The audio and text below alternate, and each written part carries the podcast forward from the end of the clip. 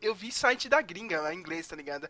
Ai, mas a Marvel não, não teve representatividade LGBT nesse filme, cara. Não, não adianta fazer só uma ceninha, cara. Faltou ainda. A Marvel não deve ser felicitada por isso e não sei o quê. Falei, é Talvez foda. na próxima fase eles façam isso. Ué. Ué, cara, deixa a Capitão Marvel. E não é obrigação pegar... também, não tem nem é cota, não. Tem que ficar cota, tem que ter isso, tem que ter isso, tem que ter isso. Ah, ter mas isso. com o pessoal de hoje em dia, meu, ah. eles querem, tipo, listinha mesmo, entendeu? Se foda, a, a, a minha minoria foi representada. Foda-se vocês, cara. Tinha mas, um gordo lá, Sérgio, mas, mas o, o, o, Thor aí, ele era, ele era o cara que fica relaxado, mano. Que, que, sim, que, sim. Não é, não representa você. Você sempre foi gordo.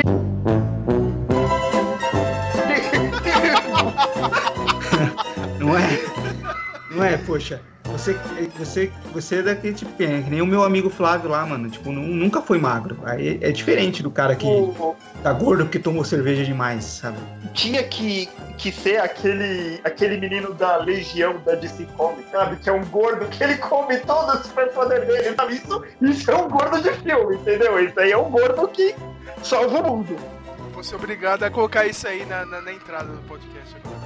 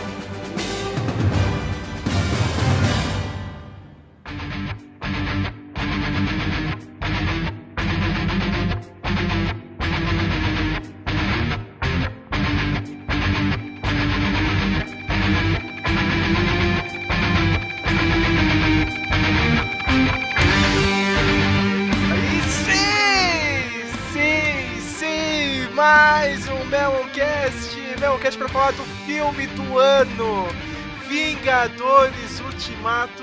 Eu prefiro Endgame, mas é pro pessoal aí que adora essas traduções brasileiras, é. Vingadores Ultimato, puta filme, já fez um bilhão aí. Hoje, quando a gente tá gravando esse episódio, parece que tá chegando a 2 bilhões a bilheteria. É impressionante, cara. Um bilhão por final de semana é uma coisa gigantesca. Meu nome é Sérgio Leandro e hoje a trindade principal do blog está aqui com ele, Flávio de Almeida, tudo bem? Oi, tudo bem? Aqui estou eu. Ah, é? Né? eu faço a mega introdução, é. Ah, tá, né? Tudo bem. E temos ele, a pessoa que não gostou do filme, achou mais ou menos, né? Porque hoje em dia, se você diz 7, né, cara? 7 é até uma nota básica, né, cara? Passou de ano, já. Não, não de um filme. Matheus de Souza. e aí, gente, belezinha? Ah, o filme é legal, é só isso, é legal. Ai, cara. E temos ele, o, o War Machine do Speak Memo, né, o sidekick Samuel Nani. E aí, galera? Fui frenético, já não lembro de mais nada, eu só vou no embalo de vocês aí. Olha só. e temos ele, um dos maiores artistas 3D do país, Jader Santos, Olá. especialista em Hulk. Tudo bem com o senhor? e aí, galera, beleza? Tudo bom? Nossa, o cara que eu tenho mais curiosidade de saber que ele achou do filme e do Hulk, cara. Esse episódio aqui tá repleto de spoilers, é. Só que isso aí é bem idiota te avisar agora, né, cara? Porque a internet inteira já deu spoiler do filme antes, né? Tem spoiler é. de, de Vingadores, de Capitã Marvel, de Game of Thrones, de. Eu ia falar de Game of Thrones Tudo? mesmo. Eu ia, ia falar. Novela, das, novela da Record. e provavelmente a gente vai ter uma segunda parte aqui, né? Porque o Speakman é tipo a Lucas Filmes, né? Ela não consegue organizar um podcast, certo, né, cara? Todo mundo. Era pra ter o Geraldo Bosco aqui, mas foi assistir o filme de novo. Pra que, Geraldo, cara? Já, já assistiu? A Disney. Ah, eu a já Disney... duas vezes já. Ah, vocês são ricos, né? A Disney vai fazer 3 bilhões com esse filme sem, sem a gente precisar ir duas vezes no cinema, cara. Chega disso, né, cara? Eu vou virar cult, esses caras. Hoje eu vi um post engraçado, assim. O, o cara tirou a foto, tá ligado? Daquelas telas do cinema Eu vi você Eu reclamando. vi. O cara, não, olha, se você não se indignar com isso, cara, para, não sei o que, o cinema tá morto. Tá, tá bom. Quer assistir filme cult no Cinemark, né, mano? Ah, vai no É, cara, o cara fala isso nunca foi no shopping assistir filme cult. Vai no shopping que assistir filme francês. Aí quando passa o filme francês, ele não assiste, ele vai espera pra assistir no torrent ou no festival. Aí, aí, aí indicado pro Oscar, não, que assistiu o Bohemian Rhapsody, tá ligado? É essas bostas que Não, prim-. Primeiro a gente ajuda a, a Disney enriquecer legalmente, depois ilegalmente no torrent. Eu vou, cara, quando, quando sair Disney Plus, meu, foda-se, cara, não basta nada não, baixa no torrent aí. Ah, padrão, né? E vão lá e o podcast vai ser gigantesco, como o filme.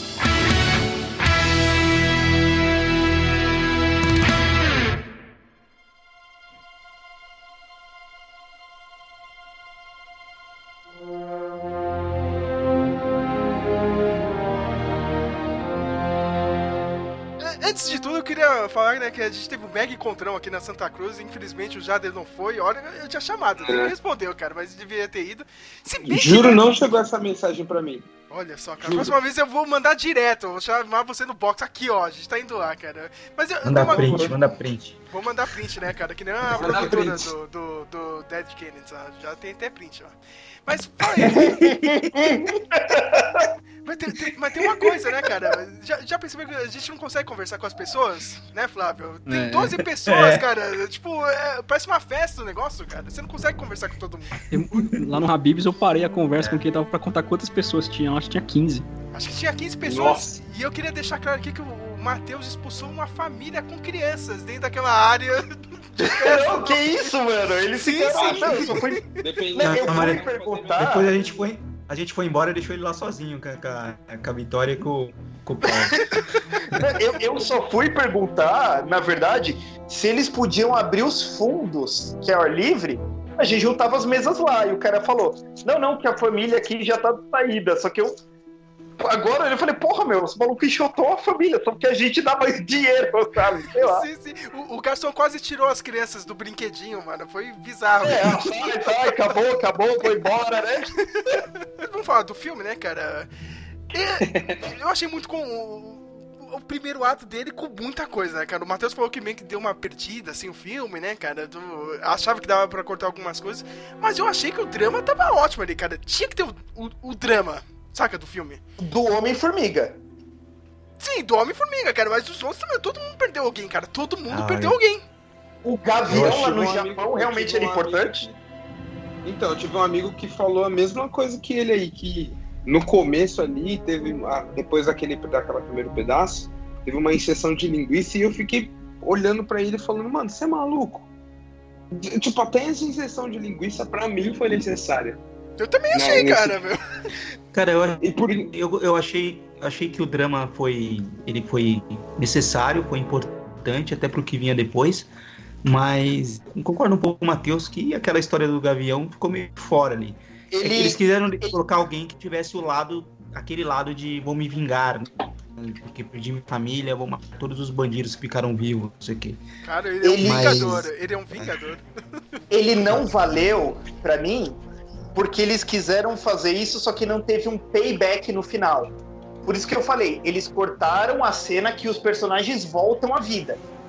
Entendeu? Eles cortaram. Então, tipo, não, eu vou me vingar. Cadê a cena dele abraçando a mulher e os filhos? Entendeu? Por quê? O primeiro ato é gigante. Ai, caramba, precisamos terminar esse filme. Faz um monte de portal aí. Mas a gente chega lá. Vocês não acham que deveriam meter o, o pé na porta mesmo? Não, vamos fazer um retorno do rei mesmo. 3 horas e 20. Sabe, com, com, com essas cenas, assim, Por eu também, eu, eu- eu- eu também acho Por que mim? faltou, cara. Tipo, faltou ter isso aí, sabe? O pessoal voltando, sabe? Tem, Faltou esse filme realmente se soltar, entendeu? Não, vai ter três horas. Eu falei, puta, os caras vão, nossa, arrebentar a boca do balão, meu. Eu vi três horas do mesmo filme, sabe? 22 vezes deu um filme da Marvel, entendeu? Achei muito. Solta, solta esse filme, sabe? Puta, eu, eu, eu, eu falo isso porque minha mulher não é fã de cinema, ela não se interessa por roteiro nem nada. Mas quando começa o segundo ato, ato do filme ela vem pra mim e diz: Nossa, parece que o filme tá começando nesse momento. Se a minha mulher, que é um, que é um público civil, detectou isso, pô, imagina quem é quem é chato, que nem a gente, vai lá e fica vendo defeito, entendeu? Nesse começo aqui, é, já começa a ver o que aconteceu com alguns Vingadores, né, meu? Principalmente com ele, o Hulk. Eu, eu tô louco pra perguntar isso pro Jader. Uh! Jader, você Nossa, gostou do, do Professor Hulk? Sério? Eu amei o professor Hulk. O Hulk cinéfilo, o Hulk, o Hulk Eu, deputado.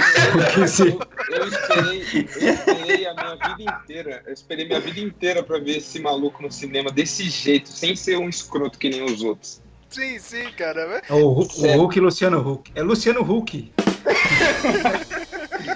Mas, Não, mas- então, eu achei estranho aquele começo dele no restaurante, mas eu entendi qual é o, o porquê daquilo, sabe? Tipo, porque o, o, o professor, o Bruce Banner, humano, ele é palhação daquele jeito. Você não via ele nos outros filmes ele Sim, fazendo palhaçada sim. com a, com a Romanoff e tudo mais. E a única diferença é que ele tá com 3 metros e 400 quilos de músculo em cada braço. É só isso que mudou ali. Meu Tanto sonho. Fê. Eita. ele, tá, ele é o super gênio Bruce Banner, mas ele tem a, a- as. Olha isso, eu vi alguém falando super gênio aí. É o Samuel, o Não, eu Samuel. tava. Eu, tava, eu, tava- eu eu reassisti o, o Guerra Infinita um dia antes. Aí eles Hum. levam o Visão pra fazer a cirurgia da joia da mente lá. Aí a. Eles falam, ah, a gente não sabe o que fazer com ele. Aí a Shuri, ah, precisa experimentar reverter as sinapses dos neurônios, isso aqui. Falaram, não, a gente não pensou nisso. Então, você não é gênio bosta nenhuma, desculpa. Ah, você tá falando, você tá pegando o Hulk do filme pra falar. Ele já era Bruce Banner, já é era o fato. super gênio que você tá falando aí. É, Samuel, Enfim, quem, o quem- Hulk. Quem, quem ficou vivo, É. Samuel? Quem ficou vivo, né? Ah, ma malandrona nessa Então. Shuri, né? Ah, Põe, a- põe a manopla na mão e estrala o dedo. Quem ficar vivo no final ganha. Simples assim. Então, o super gênio, ressalta, o super gênio, Bruce Banner, ele já era meio palhaço, assim. Ele só tá, ele só é meio estrambelhado por ser do tamanho do Hulk. Né? E ele, pelo que eu vi ali, não fazia tanto tempo que ele tava como como professor Hulk, sabe? Jader, eu, eu até gostei do Hulk, mas você não acha que faltou uma treta final dele com, com o Thanos? Acho muito, muito. Eu achei que quando Nem ele pegou a manopla, mano, eu achei que ele ia arregaçar o, o Thanos. Porque o Thanos tava chegando, né? A, a doidinha lá trouxe ele de volta. E do, trouxe ele do passado. E eu jurava que ia ser, ia ser uma, uma porradaria franca entre os dois. Porque ali ia estar o Thanos sem a manopla e o Hulk sem. É, depois que estralou o dedo, sem a manopla também. E eu achei muito que ele ia sair na mão com, com o Thanos, mano, pra fazer aquela vingança lá. Mas ele ficou que- meio ferido por causa do estalo, né? Sim, ficou. Mas ainda assim ele foi pra treta. Você viu que no final, depois que o Homem-Formiga tira ele de dentro dos escombros lá, ele ainda vai pra treta. Ele com- e o Howard the Duck, cara, ainda tava na. Ô, ô, Eu não vi ninguém, eu, eu não vi ninguém naquele ato final, não, viu? Eu Ah, falo pra vocês, vocês viram um monte de gente, eu não vi ninguém bater ninguém, não, não, não enxerguei nada ali. Mas calma, a gente Eu ainda... não vi o pato, não. É, Eu vi, cara, eu vi, ele tava lá no meio da Ô, Jader, Oi. você não acha, você não acha que o que essa, essa história de, de eles colocarem o professor Hulk agora pode atrapalhar lá na frente? Porque tem um monte de história pra- que você podia Sim. desenvolver do Hulk que você meio que matou pro futuro, né? Eu fiquei Porque- pensando nisso, mas como ele tem esse negócio, como eles já introduziram, tipo, basicamente o mundo quântico e mundo espacial no, no- na Marvel, eu acho que não vai interferir tanto, porque tem as versões paralelas do Hulk, sabe? Tipo, o Maestro, esses personagens assim do Hulk, o Hulk zumbi, o, vários Hulk Hulk, que tem. vermelho. É, o Hulk vermelho, o Hulk infernal, todos esses, o Hulk aborígene, isso aí tudo passa, tipo, em universos paralelos dele. Então, tipo, eu acho que o professor Hulk é o, professor, é o Hulk da Marvel, ponto final. Aí o Hulk cinza, o Hulk vermelho, os outros são em mundos paralelos. Eles podem aparecer e fazer histórias para ele. Então, tipo, eu achei precoce aparecer o, o professor Hulk, só que depois que eles usaram o mundo quântico e tem aquela conversa lá do, do Bruce Banner com a Cian, deu a entender que vai vir agora, pode colocar outras histórias do Hulk, sabe? E sem atrapalhar a principal. É, eu te falar, eu não gostei muito desse Hulk porque eu não gosto do Mark Ruffalo, mas eu gostaria, eu preferiria ver o Dr. Hulk na formação dos Guardiões do que o Thor, que o Thor como alívio cômico pra mim não funcionou. Pô, o, Thor- o Thor tem. Eu tava olhando agora, não lembro- não sei o que eu tava pesquisando, que eu caí na- na- nas publicações atuais da Marvel. eles têm a revista do Asgardian of the Galaxy. Sim, sim. Saindo lá fora. Tanto que eles falam, né, no, no filme, né, cara? Ele, ele fala, ah, now we are the Asgardians of the Galaxy, né, meu? Cara? É. Então, então vai rolar mesmo, né? Thor é aquele personagem aí do MCU, até agora eu não entendo ele, sabe? Que é tipo. Eu compro algumas coisas quando ele é foda, assim, cara, mas na hora que isso é- ele virou o Big Lebowski, eu não consigo comprar, saca? Eles não conseguem acertar o tom do personagem, do que. Cara, ele é realmente o Superman da Marvel. Eles não, eles não, não sabem pra onde levar o personagem. Foi o que salvou ele, né, no- no- nos filmes, porque os dois primeiros filmes ele era mais sério, eu acho que não, não pegou bem, não fez sucesso, os caras fal- jogaram ele pro humor, foi assim. E aí o humor deu certo, eles ficam trabalhando isso. Mas Mas, é um que personagem que não é pro pra ser humor. humorado, né? Mas eu acho que eles jogaram pro humor depois do Guardiões da Galáxia mesmo. Porque viram que o Guardiões da Galáxia deu bom. E logo depois veio aquele outro do Thor lá, ou sei lá o que, dos elfos lá, O Ragnarok. Ragnarok. É, Aí Ragnarok. eu acho que ele foi bem pro humor, mas. é, eu acho que foi só depois do Guardiões que pegou, sabe? Esse negócio de ter comédia. Porque os primeiros foram densos. E aí depois eles dão, deixa bem soft o negócio. Acho que é mais por pelo Guardiões. E eu gostei do, do Thor, eu gostei do Thor daquele jeito. Porque, tipo, mostra. Tipo, ele é um deus. Ponto, acabou. Inclusive ficou mais parecido com o Thor da, mitologia mesmo, né? Que é um Beberrão, a barbinha, beberrão, uma né? Tipo, barbinha e tal, muito bom. é. Depois que ele para de ser o, o Silver não case, aí ele fica muito bom.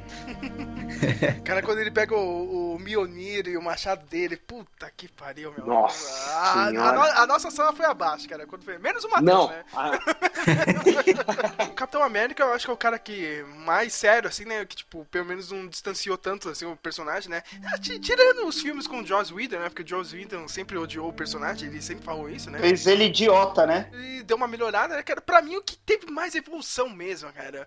O cara começou bem, se afundou, depois voltou mesmo no Guerra Civil com os irmãos russos. É o Homem de Ferro, meu. É o filme do Homem de Ferro. Tem gente que não gosta do personagem, mas pra mim melhorou muito desde o Guerra Civil. O final dele foi fantástico, cara. O lance com a filha também. eu não gosto do Homem de Ferro e eu fiquei tipo, mano, foi o melhor final que podiam fazer pra ele. Sim, Pra ele sumir, né, do negócio, foi o melhor final.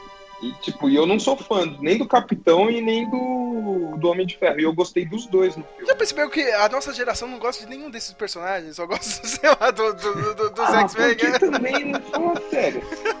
Cara, eu vou, eu vou te falar que quando É meio eu, caído o Homem de Ferro como personagem, de verdade, né? Ele é meio Nossa, caidaço. vou te falar que quando, quando eu li a- as revistinhas lá no, no final dos anos 80, começo dos anos 90, eu cagava pros Vingadores. Falei, mano, que Vingador é chato, mano. Eu quero ver, eu quero X-Men, eu quero X-Men é bem Demolidor. mais, é- X-Men é bem mais legal. né? Eu só lia Vingadores É, porque o Hulk tava lá. Nossa, eu não, não gostava nem, nem do Hulk, nem dos Vingadores, nem do Thor, Capitão América. Chato, chato. Falar, ah, Por isso que a gente tem que dar um puta valor pra, pra Marvel Studios, né, cara? Os caras fizeram Sim. um novo Star Wars com personagens nível B, tá ligado?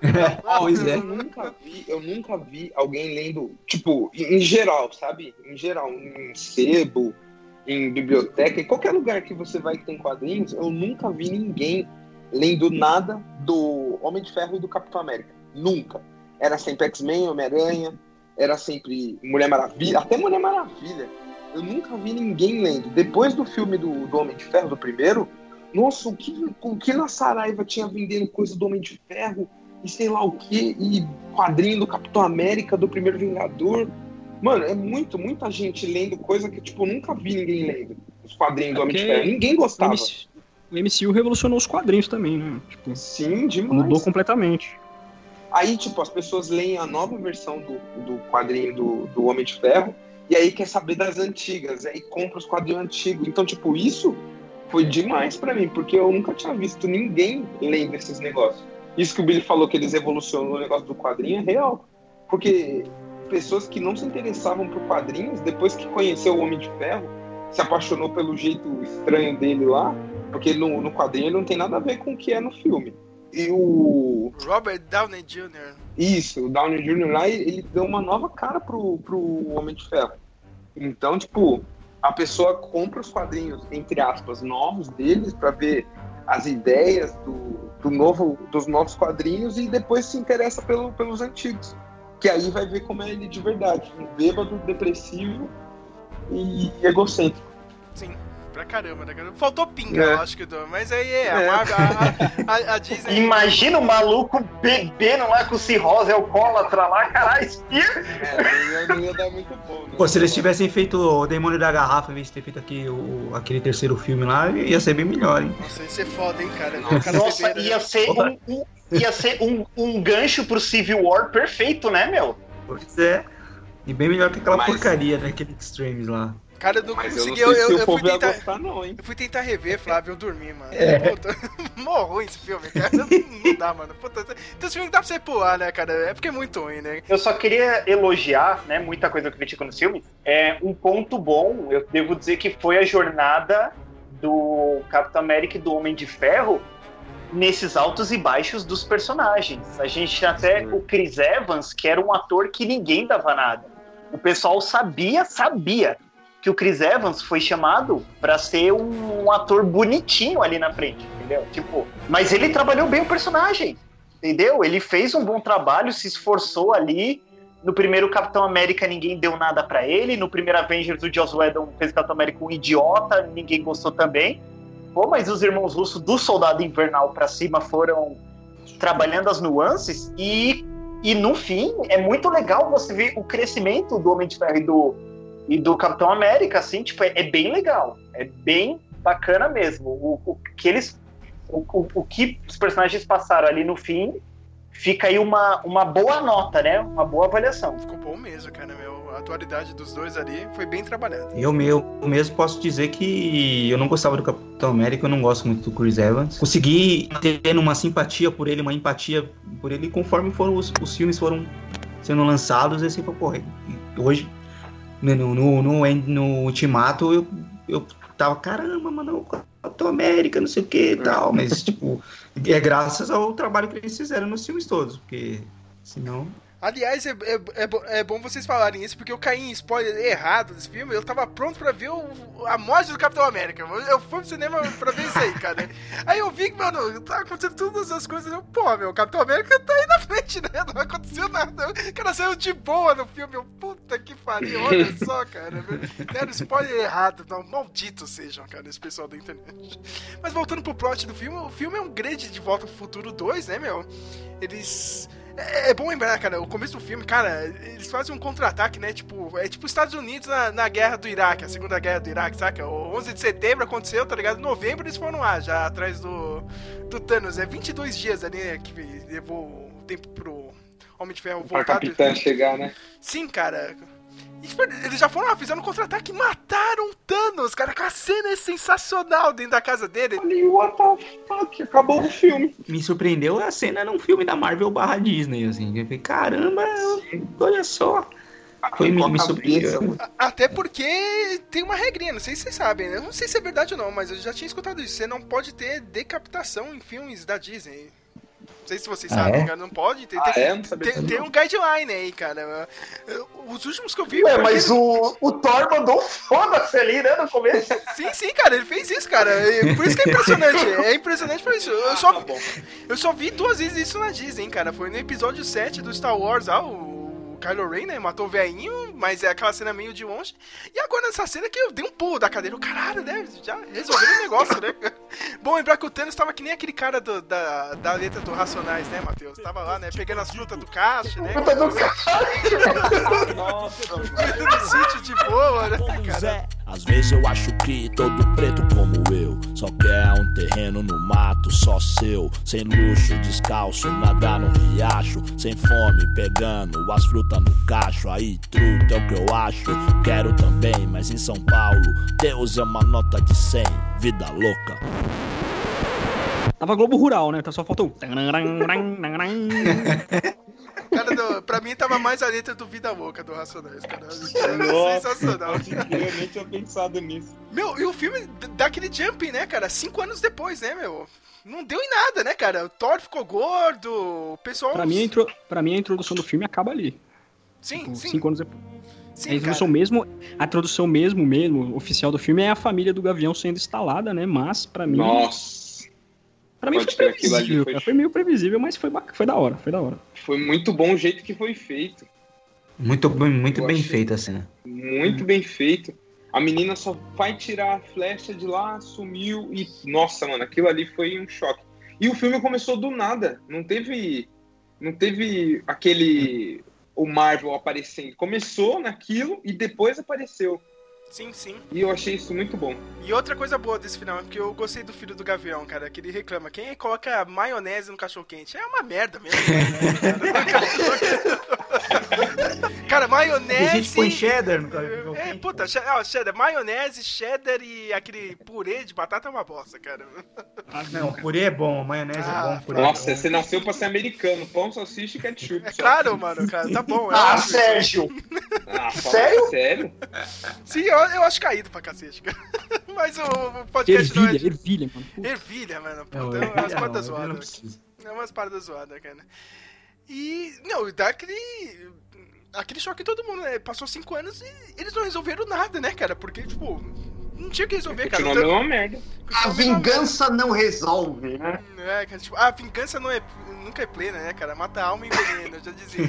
E aí tudo muda por causa de um rato. E eu queria perguntar pra vocês, é muito idiota Pô, essa cena ou não, é cara? muito idiota essa cena. né? Super! É muito Pô, idiota o, essa o cena. Scott Lang podia ter uma solução científica, né, meu? Sim, ele, sair que nem ele fez no ah, primeiro filme do Homem-Formiga, né? Mas sim, Não, cara. pra, não, eu pra- fiquei- pra não, muitos fala, foi uma referência ao Mickey, né? Não, é, pra alguns é esses bazingueiros aí de Facebook. Ai, ai, nossa, não sei o que, cara.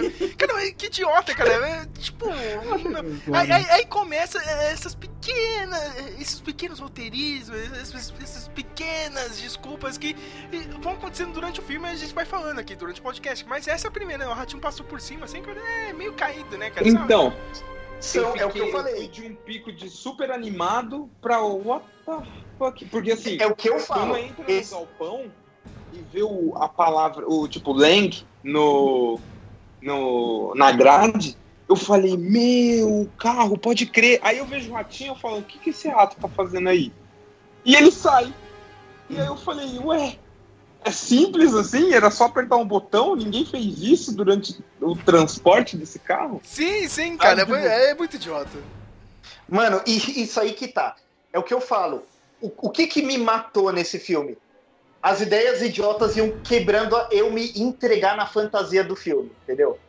Tá acontecendo uma coisa, eu- começo a me entregar, o filme começa a me puxar pra dentro, coisa. Oh, oh, nossa, que ridículo. Oh, nossa, que besta. Ah, nossa, que constrangedor. Tipo, é, o filme ele, ele tem ele vai, vai ter nessas lombadas, entendeu? Que vai me fazendo acordar até o fim. E já começa nessa.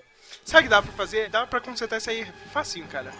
A Cassie A ficou- filha dele. A filha dele ficou anos lá procurando alguma coisa deles, achou lá no prédio, tá ligado? Conseguiu achar o carro. E mexe no negócio, né? Mexe no negócio, meu. Teria resolvido se já tinha cortado algumas coisas do filme, cara. Mas aí. Só não ia, não ia ter a cena do memorial, né? Sim, sim. Ia Arrancar a cena do memorial. Ah, Mas eu eles- pensei nisso também. Eu pensei na filha dele encontrando alguém. Alguém tinha que ir lá. Se A faxineira e do lugar. de volta. Sim, Você sim. pensar bem, quem salvou, quem salvou o universo foi o ratinho. mano. Foi um rato, cara. Muito idiota isso, né, cara? Puta que pariu. mano. Mas é. é. Um Tinha É idiota, ser é idiota. aquele amigo dele. Pode acontecer, tá ligado? Tipo, O amigo Não, dele, já. ó, o Luiz, que nem apareceu, podia, ele podia mexer no bagulho. Sim, cara, sim. sim, verdade. Inclusive, ele podia ele voltar e ele con- contar daquele jeito dele, como que foi os cinco anos. Falei, e aí, passou cinco anos. Aí ele conta daquele jeito dele lá, que ele conta no filme Nossa. no Formiga. Caramba, seria louco, hein? Ia ficar legal, pô. Ia ficar legal mesmo, cara.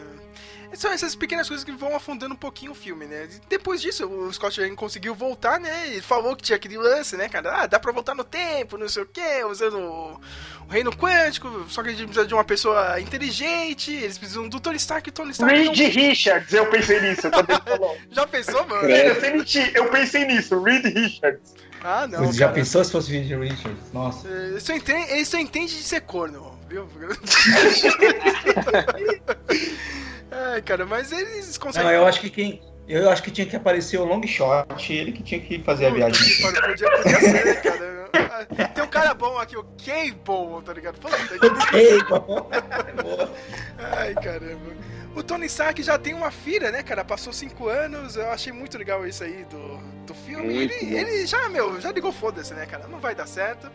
Mas também tem outra cena assim que ele descobre do nada, né, cara? Ele não sabe se ele tava pensando ou não nisso. É outro roteirismo, assim, que eu fico, puta, né, cara? Nem, nem pra ele dar a entender que ele já tinha procurado isso ou não, né, cara? Mas é aquela coisa de filme, né? Tem que correr com o filme, né, meu? Ele acaba concordando em voltar, né? Eles conseguem bolar nesse plano, né, cara? Como eles dizem no filme, né? O time heist, o assalto no tempo, pra mim foi o grande destaque do filme, né, cara? Eles conseguem convencer também o Gavião Arqueiro a voltar, né? Que tava lá no, no Japão, né? Cara, matando os. No gente- rampage de ódio dele. rampage de ódio, né? Que, não- que não valeu de nada, né, cara? A gente achou que ele ia sair metendo na porrada, tá ligado? Também no- durante o filme, e não, né, cara? Só, só voltou ali rapidinho, né? Eu achei legal ver ele fazendo aquilo. Eu vou falar pra você. É legal. Mas a gente não vê, mano. A gente, Não só vê, a, gente só, a gente só vê um prédio com um monte de gente agonizando dentro. Então, mas você sabe o que tá acontecendo. Independente de mostrar ou não. Mas você sabe, eu achei muito bom ele em, em todos os lugares, o pessoal comentando sobre o que ele tá fazendo. Em todos os lugares, no México, no sei lá o que, no Alasca, matando geral. Eu achei muito legal isso. Eles dando um tracking nele. Mas, tipo, é um negócio que podia ficar só nas informações. Aquele negócio da Natasha apareceu lá no Japão, lá enquanto ele mata a Yakuza. Foi legal, mas ele voltou muito rápido pro lado, lado azul da força. Só pra vender o bonequinho, né? Impressionante isso. Os caras É, não, não dão uma, não, não dão uma fora, né, cara? Só pra vender o bonequinho. Ô Sérgio, vale lembrar que nesse período de, de cinco anos aí, tem aquela cena do, do capitão fazendo terapia de grupo lá, Sim, que tem o Jim Starlin, Ah, o criador da porra toda, né, mano? O criador do Thanos estava lá, né, cara? E, Do aquele, Thanos, é. e aquele cara que dá o, o testemunho é o Anthony Russo, um dos diretores. É o Anthony ou o Joe Russo, que resolveu participar do filme e é a ceninha que todo mundo tava reclamando aí, né, cara? Porque o cara falou que era de um namorado dele, né, meu? Aí o Ah, pessoal é? tava. É, é, ele, ele tá falando de namorado, ele não tá falando de, de mulher nem nada, cara. De uma mulher, é de um homem, né? Que ele tá é falando. de, é de um homem, é o companheiro dele. Aí o pessoal, mas é só isso que a Marvel faz? Tem que ter mais inclusão. Ah, tá bom já, cara. O que vocês querem? Mais, E, ó, e- ó, e- isso ia funcionar se o capitão voltasse no tempo pra ficar com o Buck na década de 50 mesmo e o máquina de combate ficasse com o Homem de Ferro. Puta, isso é um, um- é um escândalo, sabe? É uma coisa pro pessoal sair do cinema falando assim por um tempo. Não, pior foi a insinuação da que eles fizeram da, da Capitã Marvel com máquina de combate, porque aquele ator não, não tem nada a ver com máquina de combate nos quadrinhos. Então, é, é, é muito Capitã pequeno. pegando ele. é porque realmente tem isso, né, Flávio? Eles foram um casal, Os dois. tem. É. É. Mas Só lá, que ele é né, muito pequeno, o Don Kiddle não é um. Um, é, um é, Will Smith que passa de um homem mais velho, assim, bacana. Não, não, e você é falou muito de, sadio. e você falou de Will Smith, a gente Se tem que lembrar. outro do a- primeiro filme ainda dava. Sim, e a gente tem que lembrar, né? O Matheus falou de Will Smith, o, John, o, o Don Tiro, ele tá velho, cara. O Don Tiro fazia o maluco do pedaço, cara.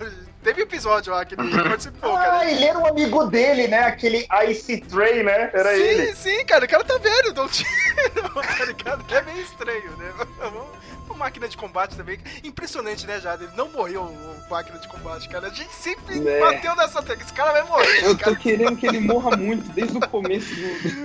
Nossa, o cara não tá até aí hoje, meu. O cara não sai, tipo, esse jogador velho, tá ligado? Enchendo o saco do time, cara, sabe?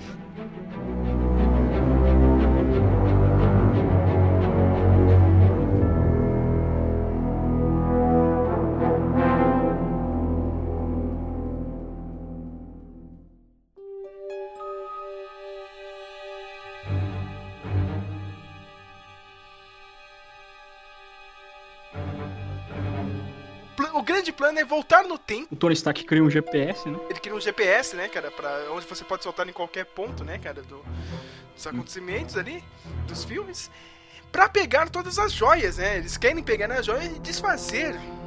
Na real, nem desfazer, né, cara? Trazer as pessoas de volta, né? Porque, pelo que eles falam, né, tipo, não tem como você mudar o passado, né, meu? Só tem como você voltar, tirar as pedras, né, cara, pra tentar resolver o, o futuro, né? O que aconteceu no futuro, né? Então, tipo, toda vez que eles voltarem, eles vão criar uma linha temporal diferente, né? Pra consertar a linha temporal deles. Fazendo um parênteses, que no final, quando a gente chegar no final, a gente vai voltar que eles, se, contra- eles entram em contradição, né? Porque no final eles fazem exatamente isso. Tem um foda-se gigante, né? Pro resto É, tipo, foda-se gigante no final, mas tudo Ah, bem. mas Deixa tem eu vários- a gente fala sobre- Mas tem vários foda-se, né, cara? Eu sei que. eh, O, o primeiro, já que eu, eu já quero discutir com vocês, que é um, é um. Pra mim é um grande furo, assim, cara, mas beleza. É aquele furo, mas eu preciso dar, eh, eh, fa- fazer esse furo aqui pro, pro filme andar e pra história maior andar, né, cara? Que eles começam a perguntar, né, cara? Tipo, ah, teve aquele lá do Guardiões da Galáxia, né, cara? Quando o Peter Quill pega, né? Tem a da. O, do Thor, né? Que é no segundo filme, né? O Wither. E tem a Joia da Alma, né, cara? Que é em Vormir. Mas eles fazem um plano, ó, meu, em algum ponto a gente teve três joias num lugar só, que seria em Nova York, né? Quando teve a batalha lá com o Loki e o exército dele. Mas e aí, agora eu pergunto, cara. Vocês assistiram, né, o Doutor Estranho. Uhum. A joia do tempo é uma joia que ficava lá onde o Doutor Estranho foi treinar, no Nepal. Aí agora me vem essa história, não, estaria lá em Nova York. Não, mas a joia do tempo tá no Sanctorum do- da- de Nova York. Não tá, Flávio, não tava, cara. A, a- Não, a não, joia, é a joia tava no Nepal, cara. no, É verdade. É, é que lá tinham Então. portas que davam pros três Sanctums onde ela tava, mas é no Nepal ainda. Aí, convenientemente, Eu nem sei falar direito que essa a- palavra, a joia estava com a Cian, Flávio. Co- Como, assim, cara? Que conveniente isso. Eu acho que a, a, a, a joia, ser muito poderosa, estava com a anciã em Nova York e aí depois levou pro Nepal. Só que eles não explicaram isso. É, mesmo- é, também, tipo, pra mim fez sentido Porque a ela- maga mais Ela poderosa, também não era Nova York também, né? a maga mais poderosa deles ali com a arma mais poderosa. É, tipo, eles não se envolveram diretamente na batalha, né? Os Chitauros que se aproximavam, eles espantavam. Mas pra mim não fez sentido alguém saber, enquanto eles estavam planejando o plano, que ela estaria lá. Não, Sim. não, eu senti, eles chutaram, tá ligado? É um puta chute e acertaram, tá ligado? É, parece esses caras que vão do. Saca, Jader? Vão no intervalo do jogo da NBA pra, pra jogar aquela do, do meio da quadra, Sim. tá ligado? Tipo, foi isso, cara. mil dólares. Sabe, cara? Foi, ó, deve estar lá, hein, cara. E aí, nossa, que conveniente, né, cara? Ela tava no pescoço da Cia, não, né, cara, eu não posso te emprestar. Ah, não o eu pescoço, é que nem o Billy falou, no pescoço dela faz sentido tá, como ela é. E tanto que ela fala, ela dá desculpinha, ah, ele tá a três quadras daqui, a cinco quadras daqui fazendo uma operação nas mãos. Então, tipo, faz sentido tá ali com ela. Só que, tipo, saber que ela estaria ali no telhado, aí isso aí foi um pouco forçado, mas a pedra tá lá com ela faz sentido total pra mim. Porque pra Tipo- mim esse plano, esse plano, esse time heist não daria, em nenhum momento daria certo sem a Nebula. Com o conhecimento que a Nebula tinha das joias ali. Acho Sim. que Não, beleza, cara, mas, mas essa de 2002 pra, pra mim foi uma forçadinha, sabe? Tem que ir, senão, senão a história não, não anda, sabe? É, é beleza, mas é, é, é é, exatamente isso. é o sentimento que o Matheus teve, assim, me, me tirou do filme, assim, sabe? É, que, que, que, forçada, né, cara? Eu, eu- acho meio errado, sabe? Mas tudo bem. Deu certo, a, história foi pra frente, né? Teve umas cenas legais nessa parte, porque é legal você ver o pós-batalha, né, cara? Pô, puta É. filme, né, cara, de 2002. Mas o, o que que aconteceu depois, né, cara? Teve grandes tiradas, né? Aquela, aquela cena do elevador, cara, com o pessoal do Strike, cara, igualzinha do Soldado Invernal, e o Capitão América só usa inteligência, né, cara? Só usa informação, ele nem sai na porrada, né, cara? Pode crer. Mandou o Rei o Ryder, né, cara? Manda o Rei Hydra e acabou. Cara, cena genial pra mim, cara. Genial. Teve aquela treta dos dois, né, cara? E, e aquela coisa bem clichê, né, Matheus, cara? Aí o Capitão América voltou a colocar a máscara, cara. Se você lembrar do filme de 2002, ele perdeu a máscara lá no meio do, de Nova York. Aonde tava essa máscara, eu não sei, né, cara? Como que ele foi pegar de volta, não sei, né, cara? Não, você fala que ele tava com a roupa igual a do outro, né? Sim, Era cara. depois da batalha, tava tudo Ah, se, se ele viveu, ele sabe onde guardar o, o uniforme extra, então tudo bem. E- tá foi trocar. Acabou a batalha, ele foi tomar um trocar o uniforme E- pra depois mandar o Loki. Não, e, não, e- e tinha ali no comecinho, né? Quando eles vão matar aquele Thanos cansado lá na fazendinha dele, o Thanos tá com aquela armadura dele ali de espantalho e tal. Então quer dizer que o cara ainda voltou na galera. Não, eu tô cansado, mas deixa eu me teletransportar pras ruínas de Asgard pra fazer minha armadura de espantalho aqui só pra botar ela lá, entendeu? É coisa besta, mas você vê duas ou três vezes no filme, isso, isso vem pra te assombrar. É, cara. Não, é- e também tem, tem uma piadinha do Hulk tendo que descer as escadas, né? Que você vê se. Ah, só mais uma piada, mas depois caga todo o plano do Tony Stark e do Homem-Formiga. Isso foi legal pra caramba, a pancada na porta, né? cara, e na Pois verdade é. era pro Hulk ter matado todo mundo ali, né? Dentro do, do- do É, elevador, cara. exato. Dá, dá, dá pra você entrar o quê, cara? Ele ia arrebentar todo mundo da porrada. Não, e aí, tipo, e no meio dessa treta aí, né, o, o, o Loki pega o, o terceiro É, e some. E, aí, e depois ele não aparece mais. Mas, caramba, não resolveu. Mas eu já sei, ele vai pra série dele, né? Tem a série dele. Eu acho que provavelmente ele vai ficar pô, zoando o espaço o Tesseract e no final eles vão levar ele de volta. Toda teoria vale se for julgar um multiverso, né? Então, tipo. Exato.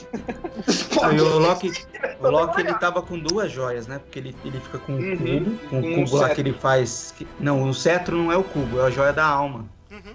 Sim, não, É. ele tá com Da o mente, cubo é, e é com da-. É da mente, isso, perdão. É da mente que vai Tesseract parar é no, no, no, no Visão. A Tesseract, ele, o Tesseract ele usa naquela máquina do, do Selvig lá pra abrir o portal maluco lá. É, o Tesseract é a joia do espaço. Aliás, falando em multiverso, né? Agora, esse podcast vai sair depois do trailer, né, cara? Mas enquanto a gente tá gravando aqui, ainda não tinha saído esse trailer do Homem-Aranha aí de Far From Home, né, cara? Já dando a entender que o mistério vem de outra linha temporal. Olha aí o multiverso chegando na Marvel, cara. Aí, aí já Não, já. cara, você sabe, Ah, você sabe, você sabe o que eu pensei? pensei você viu que a hora que a anciã explica pro Hulk, ó, mexe aqui, o bagulho vai criar outra linha, tal, não sei o que, blá, blá, blá.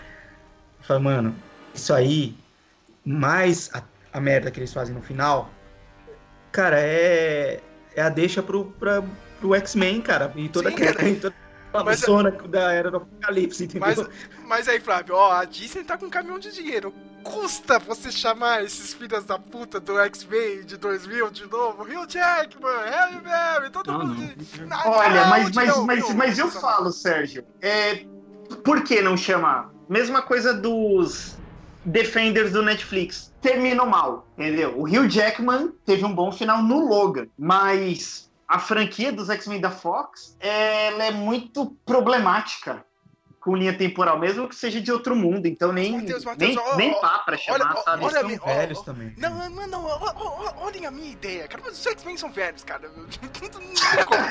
olha, olha a minha ideia, cara. Dias de um futuro Mas esquecido. direto é velho, pô. Aqui, ó. Dias de um futuro esquecido mexeu no tempo, cara. Se, se esse Aham, filme mexeu lá. no tempo junto com a galera do MCU, cara, e criou toda essa bagunça temporal, cara. Tá aí, meu. É só fazer, cara. Não, É- não. É, só fazer, É, cara. Ó, gente, gente, eu vou falar uma coisa. Eu sei que o Sérgio tá empolgado, mas, meu.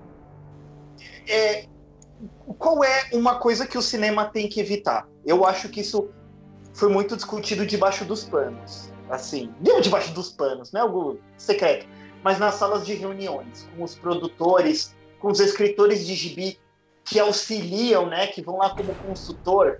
O, o que, que o cinema tem que evitar? Cometer os erros que os gibis cometem. E vamos falar a verdade: multiverso é sempre uma desculpa esfarrapada para corrigir erros, só que acaba, quando você pega uma continuidade, ela mata uma continuidade. O multiverso ele mata desenvolvimento de personagem. Ele mata, muitas vezes, é, o, conhecimento de uma pessoa que não é da franquia. Só se Por você exemplo- fizer. Só se você fizer a crise nas infinitas terras no final, mas aí é, E- outra, é outra. É outra. Não, é outro isso- universo. Guerra Secretas Isso-. Guerra Secretas novo é, É, esse, mano. Isso. Mais, mais ou menos isso. Então, qual é o meu problema? Se a Marvel introduzir multiverso, a gente vai começar a ter todo esse mambo-jambo, essas, essas nerdices de quadrinhos que mais atrapalham qualquer pessoa nova a entrar no universo. Foda-se Tipo, essas pessoas novas. Foda-se, cara, as pessoas novas. não, Sérgio, Sérgio, Não, eu acho que até Desculpa. ajuda, Matheus. Eu, eu acho que não, porque, mano, imagina depois de cinco anos. a- a- a- a- aqui no Infinity War, tem uma criança de três anos, em 2019. Mano, o moleque tá aí no seu. Não só uma criança, um monte. Tem três anos quando esse filme saiu. Foda-se esse filme pra elas. Elas vão estar mais pra frente. Cara, você tem que ver esses filmes da Marvel. Eles vão chamar o, o, o, o Homem de Ferro de novo. É, mas um amigo meu falou que lá no- nos filmes do meu irmão mais velho, ele tinha morrido. Ah, não, vai ter um portal. E, e- e- eles pegam de um outro universo nesse filme e vai ter os X-Men, que é tipo. Mano, ó, há, há- há 10 anos atrás a licença não tava, tava com a Fox. E, e, tipo, e vai ter os X-Men de novo. Eu falei, ah, tomar no cu, meu. Vou lá comer uma mina e a gente fica vendo tudo disso. Exatamente o que aconteceram nos quadrinhos da década de 80, 90 e 2000, entendeu? Eu não gosto de multiverso. Tá, mas a, a Disney vai fazer isso aí mesmo, cara. Eu acho que não vai ser explorado tão grande nos filmes. Será? Eu acho que não. Porque é mas, muito efeito especial, eles iam gastar muito com isso. ó, mas, e iam a, deixar de, de chamar muita gente. Mas a Marvel vai ter que rebolar, hein, cara, pra apresentar os X-Men e o Quarteto Fantástico agora, mesmo. Eu acho que o quarteto pode Não, ser bem, bem introduzido. O quarteto tem uma deixa perfeita para ser in- introduzido, que é a seguinte: as pessoas somem lá no estalinho do Thanos. O Reed Richards banca com uma mega viagem interplanetária para procurar no cosmos ah, como resolver isso. O quarteto não volta em cinco anos. Quando o quarteto volta, eles já estão com superpoder. Pra mim, é- essa é a deixa. A dos X-Men é um pouco mais chata, mas dá pra colar. Entendeu? Que é tipo o seguinte: o- os X-Men eles estavam salvando o mundo como sempre fizeram. A Shield até sabia. Foi o Samuel Jackson pra falar um motherfucker numa cena resolver isso. Os, os X-Men sempre estavam aí. Mas eles fizeram tudo em segredo até esse momento que eles vão se revelar, entendeu? Os Avengers vencem o Thanos, é o momento deles se revelarem o- e o universo começa aí. Pode começar com aqueles X-Men do John Burney, quando a Kitty Pride entra no time. Entendeu? Que o, o, o Ciclope já tá casado com a Jean Grey, o Wolverine já tá miliano na equipe, entra com a Kitty Pride chegando nova no, no colégio. Podia começar daí.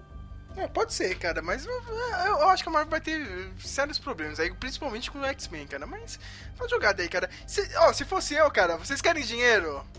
Tragam o pessoal das antigas, cara, sabe? Ah, meu, apareceu. Ah, não, ó, apareceu Sérgio, sim, não. sim, sim, sim, sim, cara. Sérgio, Sim, qual sim. é?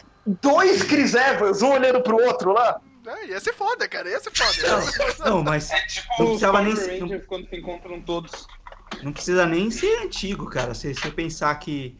Se você pegar a história do X-Men, da Era do Apocalipse, a história do Cable, e fizer uma, uma bagunça aí com o tempo, com o Infinity, com o Infinity War, a gente tem um problema que o.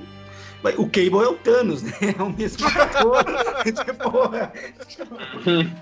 Eu penso isso em algum lugar. isso- acho que você tá meio roxo. Mas isso que o Sérgio falou não é de tudo ruim. Pensa bem. A gente tem um, um filme aí do Avengers. No momento magnífico, Thanos esmaga a cabeça do Spider-Man. A gente tem a chance de ter o Tobey Maguire de volta. Ok, Sérgio, eu tô vendido nessa Ah, ideia. Com certeza Tobey agora você Maguire. me ganhou, entendeu? Toma, Pior, Maguire não. pior Homem-Aranha já feito na face da Terra. Olha que herege esse Jader, mano. Olha que. ah, o Tom Eu não, Maguire ia eu não ser investiria nenhum dólar nas ideias do Sérgio e do Matheus. Aham, Cláudia, senta lá. Alguém vai ser desconectado desse chat no instalo. Tô sentindo isso. Ah, vamos, vamos continuar Nossa, falando do filme, cara. A gente, É, senão tá a gente vai ficar sonhando. coisa menos Ultimato. É, é isso, né, cara. A gente só fica falando, é, todo mundo já falou também, ô Samuel. Cara, é, se, se, se o pessoal quer, quer análise certa, cara, vai- vê aquele review lá da Folha de São Paulo, do cara lá, meu. Xingando todo mundo. Vai no meu Ed, vai no... aqui, aqui, Falando gente- que o filme do Edir Macedo ganhou do, do, do. Nossa senhora. É, não. cara, vai- é, é, quer seriedade, vai na Folha de São Paulo, cara. Aqui a gente não tem compromisso nenhum, cara, com a seriedade. Eu sei que os Vingadores começam a colocar o seu plano, né, em ação.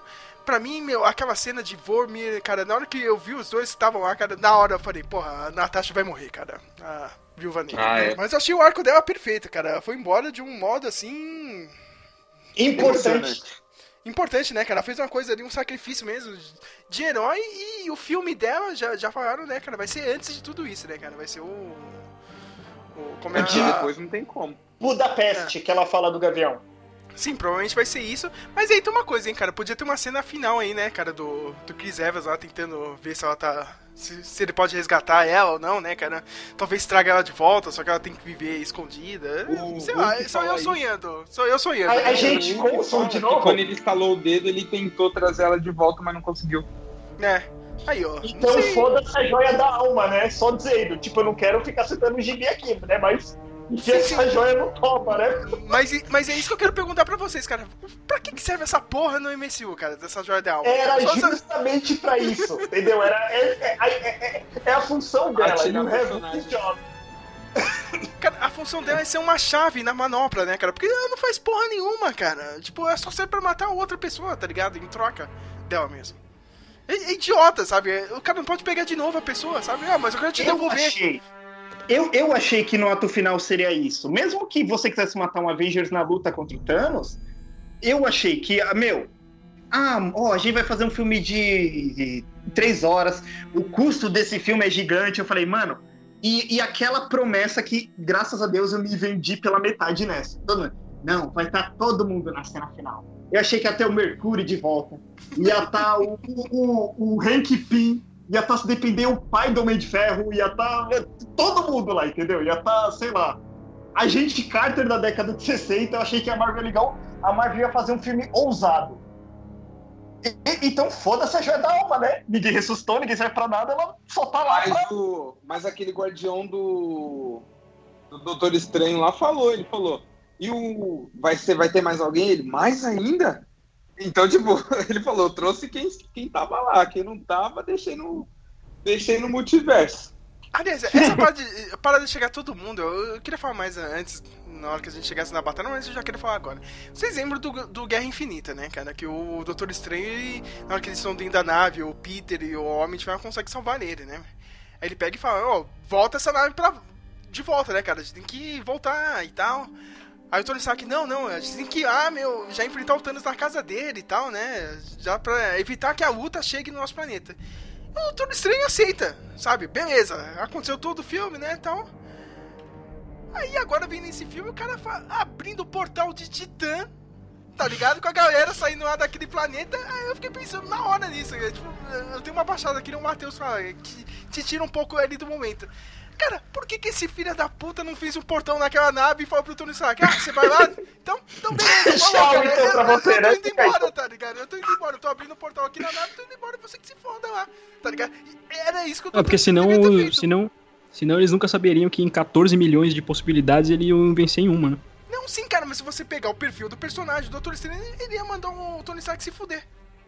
Ali, Aliás, aliás, se você pensar nisso, né, mano, não precisava nem ter a cena do, do- do Tony Stark e da Nebula voltando, porque, tipo, na, na hora que o Thanos vai, ele sai lá da, de Titã e vem pro, pra Wakanda, o, o Doutor Estranho falou, poxa, não deu, vamos lá pra Terra lá, e abriu o portal e eles voltavam pra lá, né, mano? Sim, Só ficar lá no planeta. Ninguém. eu não tinha pensado Mas nisso, não viu é isso dentro do. não, não, só uma- né, mano? Não, não, só uma coisinha também. O Banner não foi no Sanctum procurar o Wong. Falar, Wong, tem como abrir um portal, mesmo que eu não seja exatamente a rua que o planeta fica? Eu não tenho o CEP dela. Pode abrir um portal pra eu trazer o brother meu de volta? Não teve. É, Cara, é uma maluquice. Beleza. Cara, eu achei a cena foda. O cara abrindo um portão lá, on your left, tá ligado? Todo mundo aparecendo, cara. Mas eu fiquei É. pensando, caralho, não faz sentido nenhum.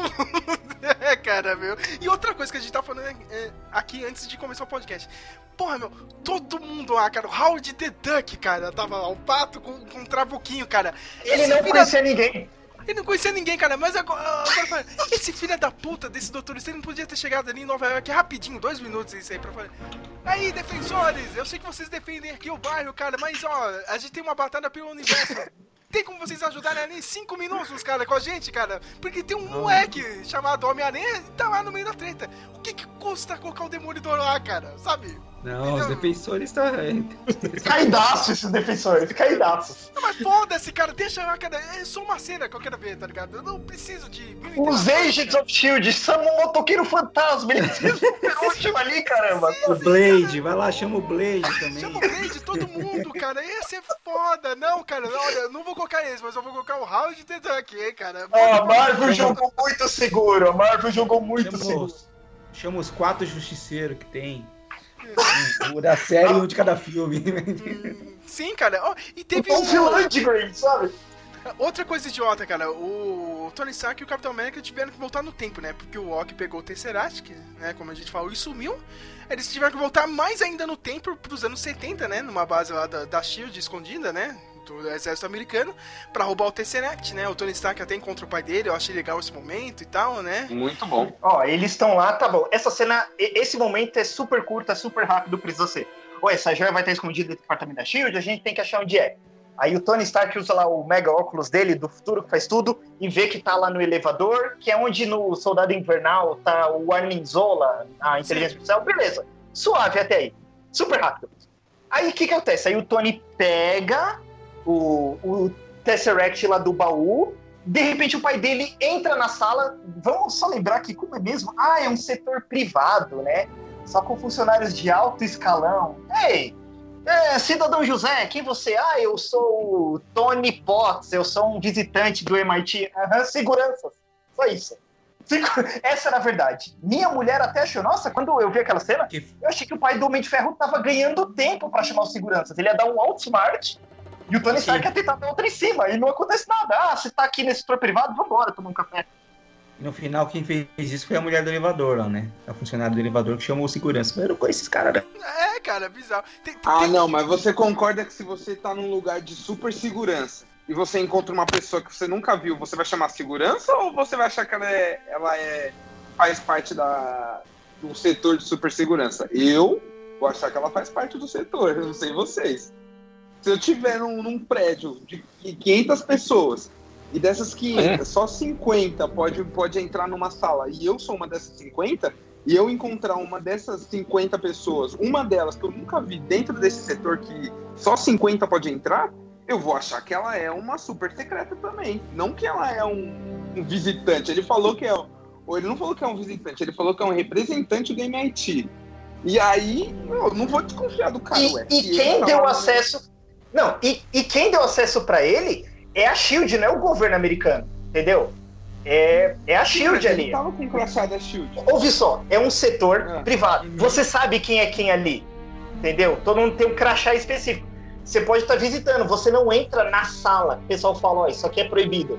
Se o Homem de Ferro tivesse com o Nick Fury, é, não tá neca, mas supor, Nick Fury, ou se o Homem de Ferro tivesse com a gente Carter, é uma coisa. Ter um visitante desconhecido com alguém que você conhece, beleza, o cara pode ser qualquer coisa. Ah, mas ele tá aqui, ah, ah, você esqueceu sua maleta aí, mano, na hora. Quem é você? Ah, sério, você é de onde? Ah, mas isso ok, até passa aquele. Ele tinha que ter esse final com o pai, então esse, esse no caso, é o momento que eu deixo passar, porque é, essa coisa de viagem no tempo, acho que a gente é muito chato. Alguma. Não a gente aqui no, no Speak, claro que a gente nunca reclamou disso, mas pessoas tipo, Mas, ai, você não pode ver alguém que você A gente ama. mais faz é reclamar. Se, se- você, se, você, se você quer viajar no tempo, você quer ver alguém que você conhece mesmo. Não tem jeito. Ô, ô Matheus, o, o pai do Tony Stark é tipo um segurança que tem no hospital. É, O cara até chama Sérgio, meu xará lá, cara. É, é o carioca, tá ligado? Ele sempre conversa com todo mundo, ah, não sei o quê. Você sempre chega alguém, algum paciente, ele tá conversando assim, cara, de boa, tá ligado? Falando da vida dele, sabe? O, o pai do Tony Stark é isso, cara. Aquele segurança que fala da vida dele, cara. Tipo, você não conhece ele, mas em cinco minutos você sabe o que aconteceu na vida inteira dele, cara. Porque ele contou, sabe? Foi tipo isso, cara. E tem outra coisa que me irritou profundamente, assim, eu achei legal e não legal ao mesmo tempo, né, cara? Porque a Marvel fez 70 mil séries aí, né, cara? Série do Netflix, Runaways no Hulu e não sei o que, Agent Carter na ABC. Qual que foi o- a ligação entre os filmes e as séries? O Jarvis do, Puta série merda, do, do, do- do Agent Carter, meu Deus! Cara, vocês gastaram tudo isso de dinheiro pra colocar o Jarvis, tá ligado? Ô, ô, ô, só comentar uma coisa, Sérgio. Quando você vê essas cenas acontecendo, não parece que só faz validar que o seriado da Agente Carter tá no mesmo universo? Mas e é um que o Agent né? of Shield não tá. Não, não, sério. Não faz parecer que o Agent of Shield não conta, mas Sim, que o, sim. o Agente Carter conta. Sim, sim, cara. Pra, pra mim só contou o Agent Carter. Os outros Mas seriados foram uma essa foi bosta. a proposta, não foi não? É, cara, mas aí eu, Conforme vinham as séries do. a- os episódios do Agents of Shield, eles iam comentando passagens que aconteceram, mas não ligação direta. Até É. porque não era da do coisa afinal. Mas sabe o que seria Sei legal, lá. Jader? Hum. ter a gostosinha lá do Agent Cards dando um- aquele poder do Hulk, tá ligado? Do, do, X- do X-Men vs Capcom, tá ligado? Quebrando Gama todo Smash. Porque é isso que ela faz, cacete. Ela podia ter Gama pra Smash. metade do exército. sério. Sabe? Eu fico maluco com isso, cara. Porque a Disney, é como diz o Matheus, jogou ali, né? No- jo- é que nem o técnico do Corinthians, o cara. jo- Jogou ali atrás, retrancado, sabe? Podia ter ido lá, mas joga aí trancado, sabe, cara? Não, essa Tremors aí do, do Agent Agent X ia dar uma puta ajuda, tá ligado? A mina é mó mega poderosa, cara. É, porra, é, não, eu vou colocar É. o Jarvis aqui. Que é, é isso mesmo que o povo queria ver, cara. Ninguém quer ver o, o Coulson, tá ligado? Ninguém quer ver o Demolidor, a gente quer ver o É o Jarvis. Jarvis, né? Tá ligado? Isso é caído, cara. Mas mesmo assim eu não vou tirar, não vou diminuir a minha nota pra esse filme, cara. Eu sei, que tu- eu sei que o pessoal consegue, né, fazer o estalo, né, cara, de volta, né? Porque todo mundo conseguiu pegar as joias, né, meu? A, a um custo muito grande, né? A, a Viúva Negra acabou se sacrificando pra pegar a última. E tem aquela ceninha que o Hulk conseguiu fazer o estalo e trazer todo mundo de volta e, e suou o braço dele, né, Jader? Eu fiquei maluco, né? Sim. Cara? O cara não Então, aguentou. Eu- o Thor fala que ele, o Hulk e o Thanos conseguem consegue usar a manopla sem morrer. E aí, eu não, eu não consegui entender, eu acho que foi por conta da manopla que machucou eles. Porque assim, a manopla que o Thanos mandou fazer lá na, no- na, na forja dos anões gigantes é, foi feita para segurar o poder da joia. A que o Tony Stark fez foi feita para acoplar, acoplar as joias nela. Não era feita para isso. Por isso que o Hulk se machucou. Eu acho que foi esse o motivo. Eu fiquei puto na hora, mas depois que eu parei para cheguei em casa e vim pesquisar algumas coisas que eu vi no filme, eu entendi. Então, tipo, pra mim, Mas o Thanos ficou com o Parece. braço zoado também. mas ele ficou porque ele estalou os dedos, não foi? O Hulk ficou com o braço queimado antes de fazer isso. Não, Então, não, tipo, peraí, Ah, peraí. você Não, disse é, não, é, não, é, não é bem isso. Tá. O que, que o Thanos é que é que o jeito que eles trataram foram diferente.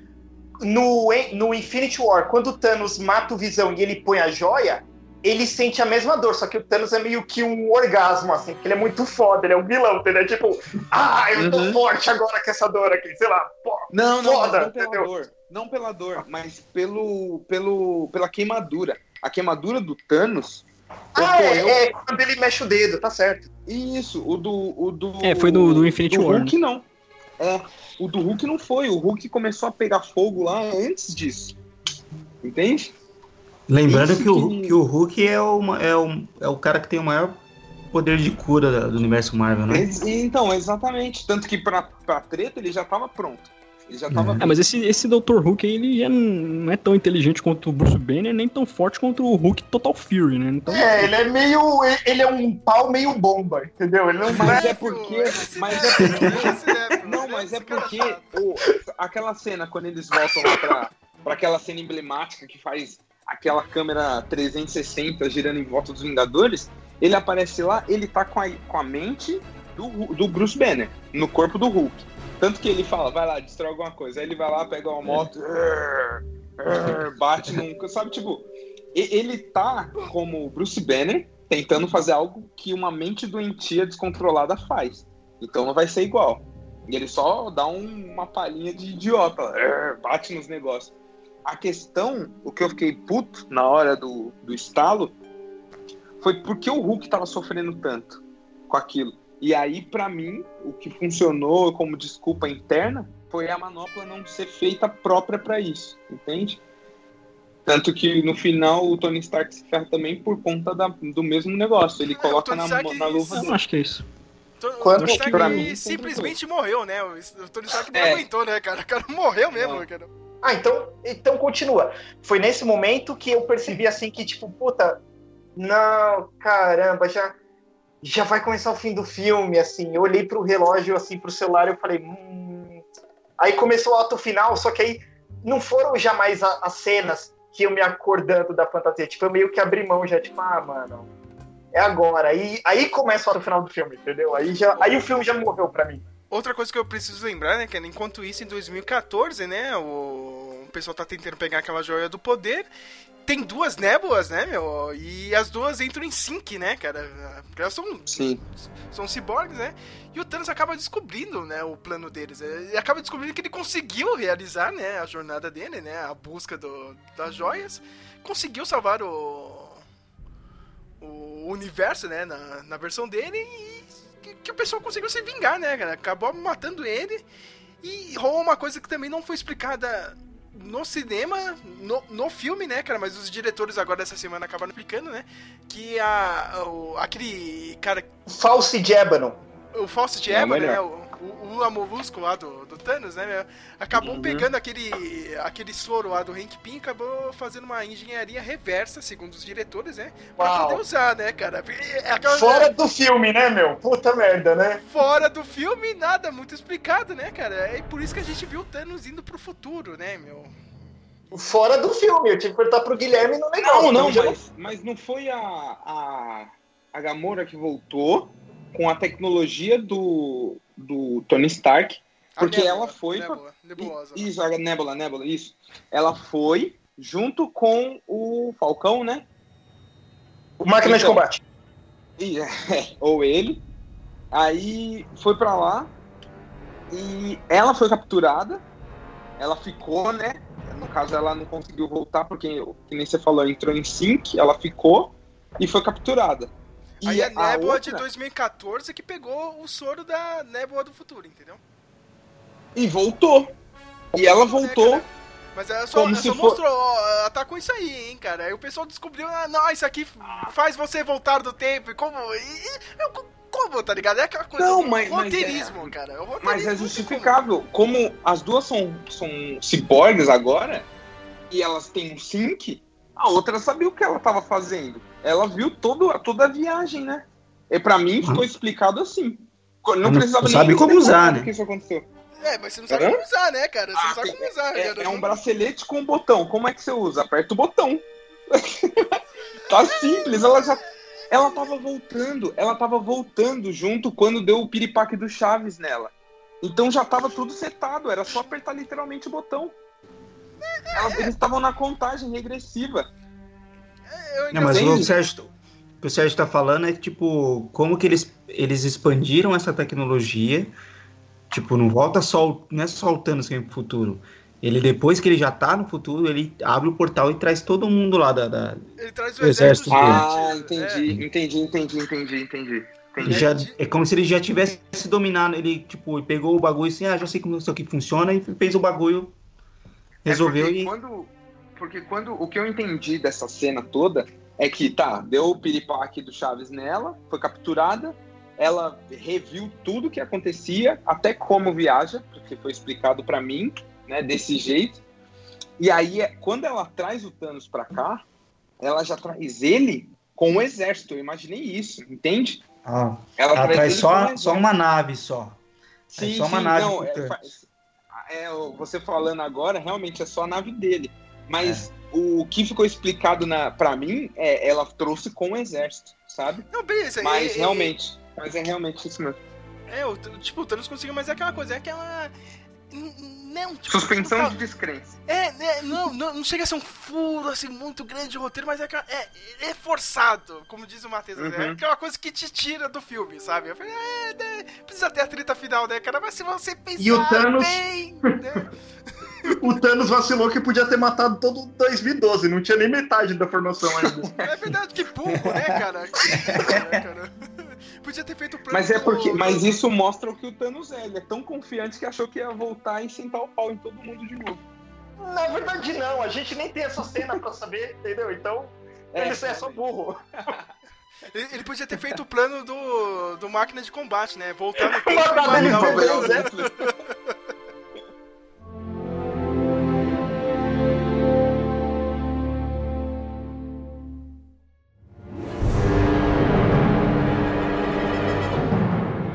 matar por o- vez? Mas mesmo assim, cara, todas essas forçadas, Doutor Estranho, foi uma coisa meio que obrigatória pra rolar uma das cenas de batalhas mais Mais fodas mais épicas da história do cinema. Foda-se que o Matheus vai dizer aqui, porque foi foda, cara. E, e olha que eu até concordo um pouco com o Matheus. Realmente faltou uns caras bons aí, tipo. Os A do Game of Thrones, né? Você tá falando?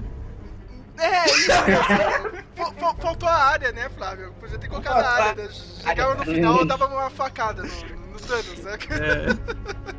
Mas, pô, que, que cena fantástica. Primeiro, o lance do, do Thor ter pegado o, o Mjolnir lá no segundo filme, cara. Ótima Nossa, sacada. foi cara. demais aquilo. Cara, Não, então isso, isso que eu fiquei em dúvida. É, o Thor Lebowski, lá no, na sequência que ele tá com a mãe dele, ele pega o Mjolnir e leva com ele pro futuro, não é? E ele fudeu o Thor dele de matar o Malekith, entendeu? Ah, eu fico pensando, o Thor do Mundo Sombrio não sentiu falta do Mjolnir?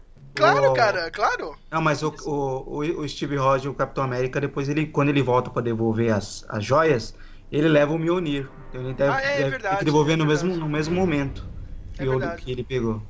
Ah, nem reparei. É porque teoricamente, né, nas viagens dele passam tantos anos pra quem tá viajando, mas pra quem Só- ficou é ser alguns segundos. Agora, pensa uma coisa que eu não tinha pensado antes, que a gente tava conversando aqui. Ele, o Capitão América no final, ele que volta pra devolver as joias, certo? Imagina ele voltando e devolvendo a, a joia da alma pro Caveira Vermelha. Sim, sim, cara. Caramba, né? Well, well, well. Olha só o que eu encontrei aqui, caramba. Cara, Não, mas acho que climão, né? Climão. Puta, essa Caveira cena eu queria ver agora. Acho que ele Caveira Vermelha é um ca- Caveira Vermelha mais good vibes, maconheiro. Acho que ele nem tava. Até esqueceu a treta. Mas eu ia querer ver esse desfecho, sabe? You are failing, Captain! Por isso que eu falo, por isso que eu acho, meu, deveria ter sido mais que nem Retorno do Rei mesmo, tá ligado? Ter 70 mil finais ali, saca, meu? Tipo, Um monte de epílogo, né? Pra cada um. Cara, acho que o Retorno do Rei fala aí já, deve ter uns 45 minutos de final, não tem, cara? Que eu me lembro assim, cara. Tá, Depois todos a- os negócios tem isso mesmo. Depois do, da versão expandida lá, tem mais 40 minutos de filme. Uns, puta, uns 40 minutos, cara. Eu, eu lembro que eu choro quando tem o pessoal se ajoelhando lá pros hobbits. Puta, meu. Ainda tem Deus, mais quem 20 não chora? minutos de filme, cara. Eu sempre então, choro. quem não chora? Tem Quem não chora, cinco cara? finais aquele negócio, você tá maluco? Todos Cara, é- maravilhosos. Acho que faltou isso, cara, mas mesmo assim, cara, o Thor pega aqueles. Meu, ele pega o machado e o Mjolnir. Puta, que cena foda, cara. Puta que E pariu. você, o ápice do poder do Thor no negócio, porque ele fica muito forte. Mas, mano, um negócio que nos quadrinhos eu vejo, eu li, né? E no, e no filme, o Thanos tava muito OP, overpower. Ele tava muito overpower. Porque ele não é tão assim nos quadrinhos. Ele é assim com a manopla, mas sem ela ele não é assim. Mas o cara, tava, o cara tava motivado, né, cara? Tava com aquelas hélices do helicóptero dele, tá vendo? ó? Vocês ficam zoando que não tem. Eu não sei, ele tava com a hélice do, do Hélice do helicóptero helicóptero. na mão, Não, cara. Mas, mas, meu, ele tava muito forte. Ele tava lutando contra o Homem de Ferro, contra o Thor e o Capitão e dando um pau nos três. Deu um pau nos três, cara. O que decidiu foi o Mjolnir ali, o Capitão América ter pegado o Mjolnir. E, cara, que cena é aquela? Ele deu um Shoryuken, É, cara. isso com- foi legal pra caramba. Mjolnir, mano, cara. Puta, e... Meu, deu até raiozinho, né, cara? Meu, o cara tava OP mesmo. Quando ele dá a primeira, quando. Eu tava, eu tava assistindo a cena, já tava épico pra mim. O Thanos pega. Ele, o Thor vai puxar o Storm, Stormbroker lá pra, pra mão dele pra dar uma porradona no Thanos. E ele pega o negócio e vira no peito do capitão. Aí só dá um foco no Mjolnir, não no cabo, no Mjolnir. E aí ele levanta e bate na cabeça do Thanos. Eu falei, é o capitão, mas. É, é o capitão não, eu falei, é, é o poder do, do Thor, top. Aí do nada volta na mão do capitão. Nossa. A Não, sala acho inteira gritou. Todas as salas. Todas as salas do mundo devem ter feito isso, cara. Porque você- É. Menos o Matheus, cara. A única pessoa do mundo que não, não com isso foi o a, Matheus. a cena do Mjolnir, eu, eu o Thor, que o capitão pegou o Mjolnir, eu, eu aplaudi junto. Ah, tá, cara. Não, não E o melhor foi não o. Thor no- deitado, todo ferrado, apanhou. Eu sabia, né? Eu sabia, é. Isso ficou muito bom, porque quando ele puxa no Guerra Civil, ele, fala, ele dá aquele "Ah", na mesa, é claramente o capitão querendo, tá bom, deixa ele se achar Não, bonzão se ali. você, você pensando em retrospecto, dá até pra você, se você re- re- rever de outra forma. Você pensa assim, que o capitão sabia que se ele levantasse, ele ia abalar a confiança do Thor. Então quando ele dá aquela levantadinha, ele vê que ele consegue, ele para. Ele fala, não, não consigo levantar. Caramba, Ele é olha que cara realmente- bacana, o capitão, né? O, o, Vis- o Visão não tem, a- como o Visão é, é um robô e, e ele tava totalmente virgem ali, mano, ele não tem essa noção, por isso que ele pega de bobo, ô, seu martelo aí. Tinha acabado de nascer, né. E, e você viu a cena que ele. Porque no- nos outros filmes, quando tem a treta do Capitão com o Thor, o Capitão, o Thor joga o martelo e bate no escudo e faz aquele BAM, explode tudo. E o Capitão faz a mesma cena numa proporção menor. Ele joga o escudo pra trás do Thanos e joga o, o martelo no escudo. E aí o, o Thanos vem pra frente, assim, com aquela explosão que tem no, com o martelo com, com o escudo. Meu, é uma sequência muito boa de luta do, do Capitão. E, sa- e sabe o que eu acho mais legal? Mas é aquela coisa, eu sou fã de luta livre, né, cara? Eu, eu tenho que ficar falando isso, cara. Porque é, essa treta final foi conduzida. Parece meio evento do WrestleMania, cara. Porque o Capitão América começou a dar a porrada lá no Thanos. E o Thanos deu um reverse, cara. Ele deu um Oh, golpezinho God. do. do- ele, ele deu um, um choke slam, cara. Tipo o Undertaker. Oh, caralho, e virou, tá ligado? A, a treta, cara. Ele pegou a hélice do helicóptero dele quebrou o escudo do Capitão América, né, cara? Bom lembrar isso, né, cara? Foi sensacional essa cena. E o Capitão América ficou com aquele escudinho quebrado ali, né? E aquela cena foda, cara. Lembrando, Aquilo- lembrando disso. Meu, merece um wallpaper, cara, no- na sua TV, no seu monitor, cara, qualquer merda que você usa aí dentro da sua casa, meu. Aquele exército gigantesco e só o Capitão América ali do lado, hein, meu. Bom, aquela que cena, pariu. mano. Então, eu não lembro. é, o Thanos não tem tanto destaque no- nesse segundo filme, né? Mas eu não lembro se é antes dele lutar com os três ali, o Thor, o Capitão e o Homem de Ferro, que ele, ele faz uma. Ele tem, uma, ele tem uma fala muito da hora, tipo, ah, em todas as minhas conquistas nunca foi pessoal. Mas o que eu vou fazer com essa terra, essa pequenininha e teimosa, irritante terra, eu vou gostar muito, muito mesmo. Tipo, eu não sei que horas que foi, mas foi choda, mano. Antes, quando ele manda o. Quando ele manda a. A Nebula pegar a manopla. Ele fala o que, o que ele tem que fazer. Ele fala, é, eu percebi que não dá pra destruir metade da humanidade. É. Porque a outra metade vai, se, vai saber como era antes. Então eu tenho que dizimar tudo e reconstruir tudo do zero, porque eles não vão saber o que é perda. Quando ele falou isso, eu falei, mano, se a manopla entrar na mão do Thanos agora, o bagulho vai ficar doido. E Ele falou, ele, ele falou isso, mas né, na hora que ele fala do planetinho, ele ficou meio Rita Repulsa do Power Rangers, né, cara? Ah, eu vou destruir esse planetinho, Né? não sei o cara. É, foi aquele vilão de, de novela das oito, né, meu? Tipo, é aquele Esse vilão, na moral. antes de morrer.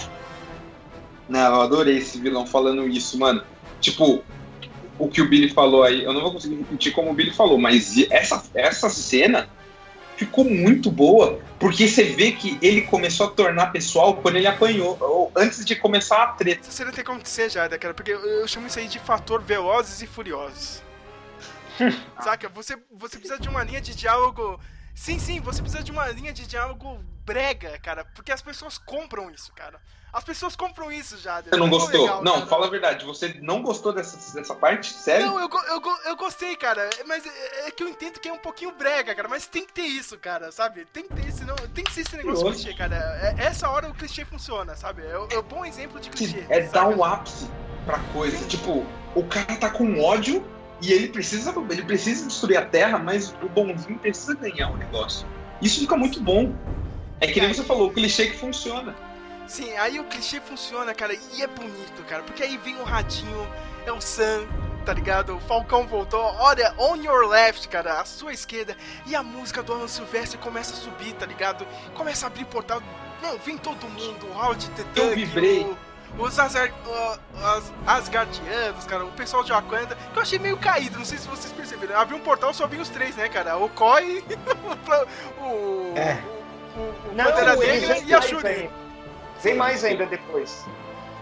Mas é que se abriu o primeiro portal só tem três pessoas. Eu falei, é meio, meio merda, né, cara?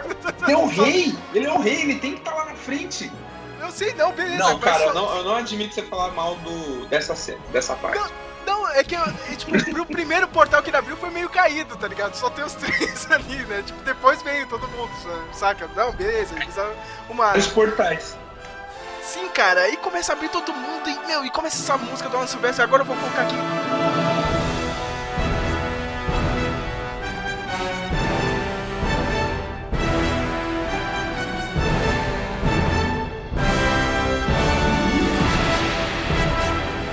E vai subindo, e vai subindo. Capitão América manda o Avengers e aí sussurra, né, Matheus? Pô, assim,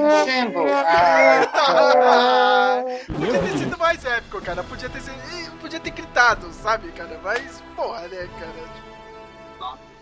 Mesmo Acho assim, que eu cara. vibrei, eu quase chorei foi quando saiu o Pantera daquele portal, mano. Sério. Eu fiquei muito feliz de ver ele ali. É, Eu assisti toda essa sequência com a mão na boca, assim, tipo, maravilhado, uma das melhores coisas que eu já vi no cinema. Menos o Matheus. Tanto que a batalha em si eu É, nem. meu. Ah, nossa, só lamento. O Ma- o Matheus é A- aquele a- cara do. Da, daquele meme, a Wack, né? Cara, é, meio, meio caído, né? Exatamente! Exatamente. Mano, o filme de antes, a luta final do, do Infinity War em Wakanda foi de manhã. É mais difícil fazer efeito especial de manhã, entendeu? É mais trabalhoso. Essa acordar, aí, né? Monte de gente, à noite, escuro. Desculpa pra esconder efeito especial ruim. Não, de antes, cada personagem fez alguma coisa. Meu, eu fico pensando ali, sabe, quando a Vespa do Homem-Formiga vem, meu, caralho, tem ET aqui, o que que tá acontecendo com essa porra, entendeu? Tipo, tá lá dando soca de sopapo, entendeu? Tipo, quando você teve no, no Infinity War aquela cena do poder feminino, que a próxima vai matar a viúva, e, e- vem a- a- a- aquele monte de mulher e diz, não, tipo, ela não tá sozinha. Aquilo foi legal. Foi um girl power. Eles repetiram nesse totalmente sem impacto. Todo mundo voltou. Ninguém. Meu, isso era um momento importante, é quando eles voltam à vida. Meu, um monte de arco aberto. O Star Lord teve uma cena importante com o Thanos no filme de antes. Ele volta pra tomar um chute no saco. Entendeu? Tipo, Deus. a Wanda e o, e o lance do, do Viúva é, e, a- e do, e do Visão vai ser deixado pro seriado dela. Não teve nenhum contato com isso. Era uma personagem que teve um arco aberto. Mas a aos cena dela foi 45 foda. Matheus. A cena dela, dela foi foda do filme, cara. Ela, ela soltando só magiazinha do Mortal Kombat. Caramba, era pra ela ter feito o do Age of, of Ultron, que ela cai de joelhos e explode tudo. Mas é Cara, que eu falei, Ela quase matou o Thanos, cara. Ela quase matou. O Thanos teve que apelar, mano. O Thanos teve que deu uma de chefão de videogame, mano. O cara, o cara tava morrendo. Ele, não. Atirem todo mundo. Ah, mas o nosso exército. Atirem todo Chuva mundo, de fogo. cara. Chuva ele de fogo. tinha derrubado ela antes disso. Só que o que acontece? É o que eu falei. Aquele Ele primeiro não conseguiu, ato. cara. Ele não conseguiu, não, Aquele- cara. Aquele primeiro ato desnecessário, uma luta toda no escuro. Tem um cara lá do Thanos, "Ah, mas como é que só pisa assim, não, não tem uma. Mano, você já tá gastando com efeito especial, entendeu? Era tão importante botar o Jeremy Renner com o Moicano, assim, entendeu? Mais do que os caras saíram no braço no fim. Tudo rápido. O encontro do Guaxinim com o Groot, sem emoção nenhuma. Ninguém tem um diálogo importante lá. Tipo, puta, sério, esse é o. é- é- esse é o Como você vai conversar na guerra? Ah, da Jader. treta, tá Você, você, você, não, você não assistiu O Senhor dos Anéis? Os caras não estão conversando e, e brigando, surfando na tromba de um elefante e soltando. Calabanga. O cara mandou um kick free no, no Hell's Não, eu entendo o que você quer dizer, mas a questão é são, são, dois, são duas coisas muito diferentes. Tipo, a- aquela, essa parte que você falou do Girl Power, meu, eu achei muito legal. Eu não, é, eu não sei se é só a minha, a minha opinião de achar legal, mas, meu, aquilo ficou- eu achei top demais. As minas tudo juntas, saindo na correria, a Valkyria vindo com o Pegasus, que era, tipo, você vê quando o filme tá épico, quando um Pegasus não é nada, é só um cavalo que voa no meio do, do negócio todo. Ela vindo com o Pegasus arregaçando os- as naves, os bichos. A, a Capitã Marvel correndo com a manopla, voando com ela. Muito, mano, maravilhoso. Eu achei aquilo ali muito bom, essa cena da, do Girl Power ali. Mas, Jader, O problema foi o desfecho. Jader, deixa eu fazer uma Hum. pergunta. Na sua sala eu não sei como foi, cara, mas na nossa, meu, todo mundo vibrou. Ah, a cena do, dos dois machados lá, com Thor, é, não sei o que. O Capitão América pegou o violino, é. Todo mundo, tá ligado? Pantera Negra chegou, é. A banda, todo mundo, nossa, aplaudiu, não sei o que, cara. Chegou a Capitã Marvel, ela atravessou a nave do Thanos, um silêncio da sala de cinema, sabe? Ninguém gostou Total, do personagem, cara. Ninguém gostou. Não, e pô, a mulher. Eu acho que A o mulher- silêncio foi em choque, mano. Foi choque, porque, Ah, tipo, do nada Não, ela para não, de mirar não, pro chão. não, não, não, Não, não, não, não, não. não. Não, Não, a cara. Capitã Marvel é tipo Ex-Máquina, né, mano? Ela só, ela só aparece na hora que vai fazer o bagulho e vai embora. Aí depois ela Eu volta achei que pra ela fazer o bagulho e vai embora. Falo, ah, Totalmente esnobada, hein, meu? Ela podia ter estado lá com a Nébula lá e com máquina de combate lá naquele planeta do Guardiões, mas tipo, ela, É. mesmo que eu não goste da atriz, as besteiras que ela fala, ela, ela foi esnobada. Mas um momento, pessoal, que eu gostei, que foi super curto, foi quando o Thanos vai dar a cabeçada nela, ela não para, é tipo, é Superman pra caramba, essas coisas são, são bem legais. Indicação do Superman na versão mulher. Não, essa cena de tem uma hora que o Thanos quase completa a manopla lá e aí cada hora aparece um Vingador pra tentar tirar, eu achei meio zoada. Tipo, não apareceu nenhum dos filhos de Thanos pra ajudar ele, mano. Ah, mas tava rolando uma mega treta, né, cara? que você não vê ninguém lutando. No outro, foi super curta, mas o. o Você não vê os peão lutando. os Banner brigou com um. Você, você viu o Banner brigar com um no filme de antes. Eles podiam ter botado. Mesmo que os, os filhos do Thanos morressem rápido, põe três caras, entendeu? Brinca ali com a ideia, só a Vespa faz o golpe, aí a câmera roda, vem tal pessoa. Eu. Não, não teve momento pra eu ninguém. não gostei. entendeu? A única coisa que eu não gostei nesse, nessa treta é a minha única crítica de fato real, pesada do filme. É o Hulk não ter saído na mão com, com o Thanos. É a minha única, minha única reclamação. Porque era um, um, um revenge, tá ligado? A vingança do Hulk. Ele tá, ele tá com cérebro e músculo. Mano, arrebenta esse maluco. Não é o Hulk bobão que só quer matar e ponto, acabou.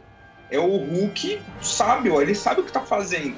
E eu esperava muito, muito, muito ver o Hulk amassando a cabeça do Thanos no chão. Mas, eu Mas acho que isso, isso só não aconteceu porque ele virou o Dr. Hulk, cara. Porque ele já não é tão forte. Acho que inteligente ele sempre foi, mas ele já não é tão forte, por isso que isso não aconteceu. Então, é o que eu falei, ele é um pico meio bom, entendeu? Ele não.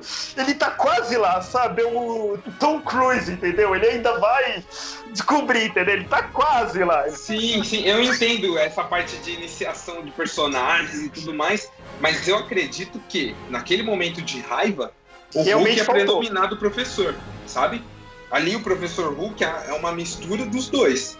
Só que predomina sem o. Por exemplo, se ele vai fazer alguma coisa bestial, o Hulk vai predominar, obviamente. Na, na, na- no, no, dou- no professor Hulk. Mas eu acho que faltou, mano. O- a raiva que o Hulk tava naquele momento, ele deveria sair na mão com ele, sabe? Sabe o que eu achei Eu- mais engraçado? Que é uma... Foi naqueles soldadinhos de Wakanda, né, cara? Você imagina, né? A porra do rei abriu o país, ah, né, cara? Puta que pariu, né? Agora tem a treta estelar aqui, né, meu? Vamos malucos aqui que eu nunca vi uns bichos aqui, né, cara? Olha só, desapareci, fui parar na joia da alma, né, cara? Olha, que cagada, voltei, hein? Puta que pariu. O quê? Tenho nem dois minutos, eu tenho que tretar de novo aqui, cara. Olha aí, morri, morri de verdade agora. Morri de verdade agora. E aí, cara, eu fiquei pensando nisso, cara. Prendeu o Puta rei, então ele tem que ir. É, eu sei, cara, mas puta que vida de merda, né, cara? Nossa, Sim. cara. Vida de Minion, né? Você é um Minion, você tem que viver como um Minion. Puta que pariu, que triste, cara. Mas me- mesmo assim, né, cara, rola toda aquela treta e. Pô, e o final é fantástico, né, cara? O Tony Stark enganando o Thanos, né, cara? Aquela ceninha clássica, o Thanos conseguiu pegar as joias ali, acho que ele tá com todas as joias, né, cara? E eu sou ine- inevitável, né, cara? Dá um estalo e nada acontece porque o Tony Stark pegou as joias rapidinho ali, colocou na sua luva, né, da armadura e ele dá um estalo. Puta que pariu. Cena fantástica, ele manda, né? E eu sou o Homem de Ferro. Encerrou o arco ali, né? É, só uma perguntinha. Quando a gente vê no Guardiões 1, como o Tony Stark pegou a joia do poder na, joia do poder na mão? Tá, mas aí já tinha virado joia, né, cara? Só. Ah, não- roteirismo, Matheus, cara. deixa, deixa acontecer, cara. É a magia do cinema, cara. Não, mas isso foi legal mesmo, sabe? A, a cara do Thanos de cu ali foi impagável, sabe? E vem aquela seria final, né, cara? Ele viu que deu merda, ele se ajoelha, que nem o final do Guerra Infinita, né, cara? Só que ele viu que deu merda, agora não dá pra dar a guisadinha, né, cara? Só espera virar poeira, mano. Puta que pariu. Final fantástico, cara, assim. Tony Stark morre, né? Ó, todos aqueles finais meio o retorno do rei, né, cara? Mas editado, né, cara? Pra ser 15 minutos no final. Capitão América volta do tempo, depois ele volta velhinho, né? Teve uma vida feliz com a Peggy Carter, né? Fi- Final de novela das seis, né, cara? Alma gêmea, né? E, e só que aí fodeu tudo, né? Porque, tipo. o Tony Stark instalou e sumiu com o Thanos no passado. Aí fodeu toda a linha temporal. Já. Mas eu não acho que ele morreu por causa da, da manopla. Acho que ele morreu porque ele não suportou toda aquela energia lá. Ele morreu de desgosto, ele morreu de É a mesma desgosto, né? coisa. Que nem a Natalie Portman, né? Morreu de Nossa. desgosto. Se você Não. se for pelo estalo, você viu como o braço do Hulk ficou, como metade do Hulk ficou. Imagina isso num humano. Não tem como. Ele não ia suportar. Né, É legal que a gente entende que a, a, a Pepper Potts estava na luta só para ter ele morrer ali com ela, né? Que eu acho que é importante o personagem, eu dou valor a isso. Mas é legal, tipo, que quando ela vai ser introduzida na batalha, tipo, tá vindo os personagens aí, tipo, uau, Pepper Potts no campo de batalha, tipo, uau, o, o Sérgio pa- pagou aqui, meu, meu, pra ver isso, tipo, a gente nunca quis ver Homem-Formiga, ninguém, entendeu? A gente queria ver a Pepper Potts lutando, né? não, não é isso. Quando, quando a gente lia os gibis, né? A gente lia os gibis. Uau, esse arco da Mary Jane nesse gibi do Homem-Aranha tá de tirar meu fôlego aqui, a vida de modelo dela. tipo, foda pra caralho, né, velho? Eu não queria ver o, o, o Hank Pym lá, eu não queria ver o, o do Avengers 2 lá, o, o, o irmão da Wanda, entendeu? Eu quero ver a Pepper Potts. Então, tipo, puta introdução, entendeu? Não viu o Mercúrio de novo. Ah, foi triste, né, cara? Não, não ter visto esses personagens voltarem, mas. Mas é, tinha que resolver também o filme, né, cara? Tinha precisa dar um ponto final ali. Pelo menos pra essa. Pra Essa saga, armadura sabe? pra filha do Tony Stark. É isso que aconteceu ali. Ela mostrou aquela armadura pra passar pra filha do Tony Stark nos Novos Vingadores. É isso que vai Sim. acontecer. Ou aquele menininho, né, cara? Que depois a gente ficou brincando, né, cara? A, a câmera passa, né, no funeral do em todos os personagens. Cara do né, moleque. Então, o moleque, ninguém sabia, cara. É impressionante. Fala aí, Flávio, quem é esse moleque? Tá no final aí, cara. Tadinho. Assim que eu saí do cinema, eu comecei a pesquisar quem era. Aí eu soube quem era e faz sentido. Aí era o moleque do Homem de Ferro 3, né? Ah, né? Tá, que bom, né, cara? Ainda bem que tava aí, né? Tal, né? E rola o final mesmo do filme, né, cara? Meu, tipo, o Sam acaba ganhando o escudo, né? Vira Bem legal essa cena, hein? Bem legal, bem legal. Bem legal, cara. Ele pegando o escudo, o Buck ali, né? Também dando uma olhadinha e pau, né? Não sei se o Buck ficou com. com ciúme, né, cara? Puta que pariu, era pra ser eu, né? Capitão. É, tá, é. Pra ele tinha que dar pro Buck, não. Ele não ficou com ciúme, não. Ele ficou tipo, é. Não ganhei. Não, não. minha metralhadora. Ele apoiou mesmo. O Sam olhou pra ele ele deu um voto de confiança. Aí Eu a gente ele- tem agora o, o- novo casal gay da Marvel interracial. Agora o Buck e o Falcão. Não, eu acho que ele pensou assim. Casar Não. os caras, eu não entendi. Eu acho, eu acho que o, o Buck pensou assim, falou, ó. É, eu sou super soldado, ele não é, deixa ele lá ficar feliz, até a primeira cacetada que ele tomar ele vai morrer, aí eu pego o escudo pra mim. Cara, eu, eu vi o meme, foi ontem, cara. Não sei se vocês viram, que era uma mulher branca que Hilário. nos Estados Unidos. é, é, o pessoal é muito racista lá nos Estados Unidos, né? Sempre liga, ah, ó, o indivíduo negro, né, cara? E ela olhando assim, olha, tem um cara aí, né, fazendo uma algazarra aí do lado de fora, né? É, ele tá vestido que nem o Capitão América. Ele se diz ser o Capitão América, né? Com escudo, né, cara? Mas meio estranho, ele é negro, viu? Ligando pra polícia, cara. Vai ser isso, vai ser isso. Vai ser isso, cara. Cara, o, mas, mas eu acho que seria legal, cara, se a série mostrasse isso aí, cara. São, o pessoal tá falando isso. Parece que a série do, do Capitão América e do Buck vai ser eles andando pelos Estados Unidos, indo atrás dos problemas sérios do, dos Estados Unidos, cara. Os problemas Ah, pequenos do dia a dia, não é- cara. Não é por nada. Eu entendo que a questão racial vai vir muito forte por causa do Falcão. Super válido, mas, mano, tudo aponta orçamento de TV. Se é que você entende o que eu tô falando, entendeu? Tipo, que, que nem aquele, vai sair o da Wanda e do Visão. Ó, já vão avisando que o Paul Bettany não vai estar com a maquiagem de visão o tempo todo, entendeu? Então, tipo, mano, se é pra ter a qualidade do Defenders, não, né, gente? A Warner a Warner faz com efeito ruim, porra, mas é o seriado da Supergirl. Eu quero ver essa merda voando, mesmo que seja com efeito de dois contos. Entendeu? Nem, nem isso eu quero ver no Supergirl, mas. Não, não é a Supergirl. Pra mim foi muito confuso esse epílogo do Capitão América. Tipo, Porra, ele- eu achei. Não, eu, eu achei assim, eu não ligo pra viagem do tempo, dele ter ferrado com o universo. Porra, mano, mas o cara tinha um- a mulher com o maior peito do mundo, entendeu? Tipo, que amava ele. Se ele não volta pra ficar com aquela neta dele, ah, vai se ferrar, meu. Eu volto Não. no tempo. É sobrinha. Você imagina, você imagina, ele catou a sobrinha, mano. O cara é, é foda. Entendeu? O cara é foda. Tia avó, né, meu? Sei lá, o cara meteu bronca ali. Eu, eu imagino passando alguns anos na linha temporal dele, ele já velhinho, ó, com a pega. Ah, nasceu a filha da fulana, ah, sua sobrinha e tal. É, ah, eu lembro dela. Cara, como assim? já, já tá velho, né? Tá falando besteira. né? Mas eu, você não entendeu o que, Samuel, cara? Ele voltou, cara. Ele pode. Eu não entendi se, ele quer, passou, ele passou pelo processo de super soldado de novo. De Com certeza. Ela que não envelheceu, quer mais então? ele daquele tamanho. Ele já foi, Ele então. ficou gigante, fugiu de. Não, É, ele, Bom, ele voltou pros anos 70 lá que ela tava, não era? Eu acho que ele voltou 40. depois que ele já era o soldado. É, Quando Não. ela fala que vai ter a dança, ele já tá fortão. não, e- não ela gente. já sabe tipo que era o capitão. é, é, é muito simples. Ele pode até ter voltado naquele momento que ele briga com o Caveira Vermelha no gelo. E ele fala, ó, tal coisa vai acontecer, vou estar nessa coordenada tal. E não é muito difícil pensar que o capitão podia ter pisado em outras saídas para enfrentar ali, sabe, o, o, o Caveira Vermelha ali no final. Mas, tipo, ele fez certo. ele envelhecer, não importa quanto tempo ele voltou. Que era 2023 ali. Não, não sei porque Ah, ele mas- envelheceu, cara. Ah, mas é uma- assim, tipo, é, é para ter aquela passagem, porque se ele volta um pouco mais jovem, que é uma coisa do gibi, né? Envelhecimento retardado, não sei o quê, tem menos impacto a passagem do escudo pro Sam. Se ele aparece como homem de meia idade, ele ainda pode correr, dar pulo, entendeu? Mas aí tem uma coisa, minha é- gente. Tem uma coisa que a gente não sabe, cara. Ah, beleza, ele foi congelado com o soro, cara. Nada indicava que o soro ia manter ele jovem pra sempre. E aí? Não, mas é Não, o soro é- ou é os raios Vita que. Não, é, é que no gibi tem essa.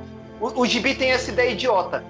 Tipo, ele falar, eu tenho envelhecimento retardado por causa do, do soro, mas não indica, não, não diz porque o Ciclope e a Jean Grey continuam jovens, entendeu? Só tô dizendo, tipo. sim, sim, sim, é cara. Porque, porque a lógica é Nos essa, cara, né? quadrinhos, nos quadrinhos, é, um cara, um. Eu sei que é um, um bagulho do Japão, eu acho. Tira o soro do capitão e ele fica velho. Aí é nessa parte que ele nomeia o Sam como o novo capitão. Sim, então, sim. basicamente, eles pegaram essa cena, é, essa, esse plot, e, e fez isso de novo, sabe? Ele ficar velhinho, mas ignorando o soro. Deve ter sido isso, a única explicação que tem, porque e não faz muito muita diferença, porque a parte de nomear o Sam como capitão e ele ter vivido a vida dele com a com a mina lá já faz já deixa tipo muito legal pra mim a, a ideia do que, ele, que eles quiseram passar, sei lá. Pra mim Então não é em, algum, incoerente. então, em algum lugar do Guerra Civil, o Capitão América ficou viúvo. Sim, sim. Sim. Mas uma coisa que eu vou falar, o Capitão América, ele é malandro, né, cara? Ele nem voltou no final da Segunda Guerra. Eu vou voltar quando ela virou MILF, né? Cougar, né, cara? Já... já... É, ela já tá ali naquela idade, né, que, que, que é um pouco mais, né, de potência ali, o cara malandro. É um come quieto o capitão, né, mano? É, é, o Steve Rogers é malandro, né, cara? O pessoal ficou zoando ele, aí, ó, o cara é malandro.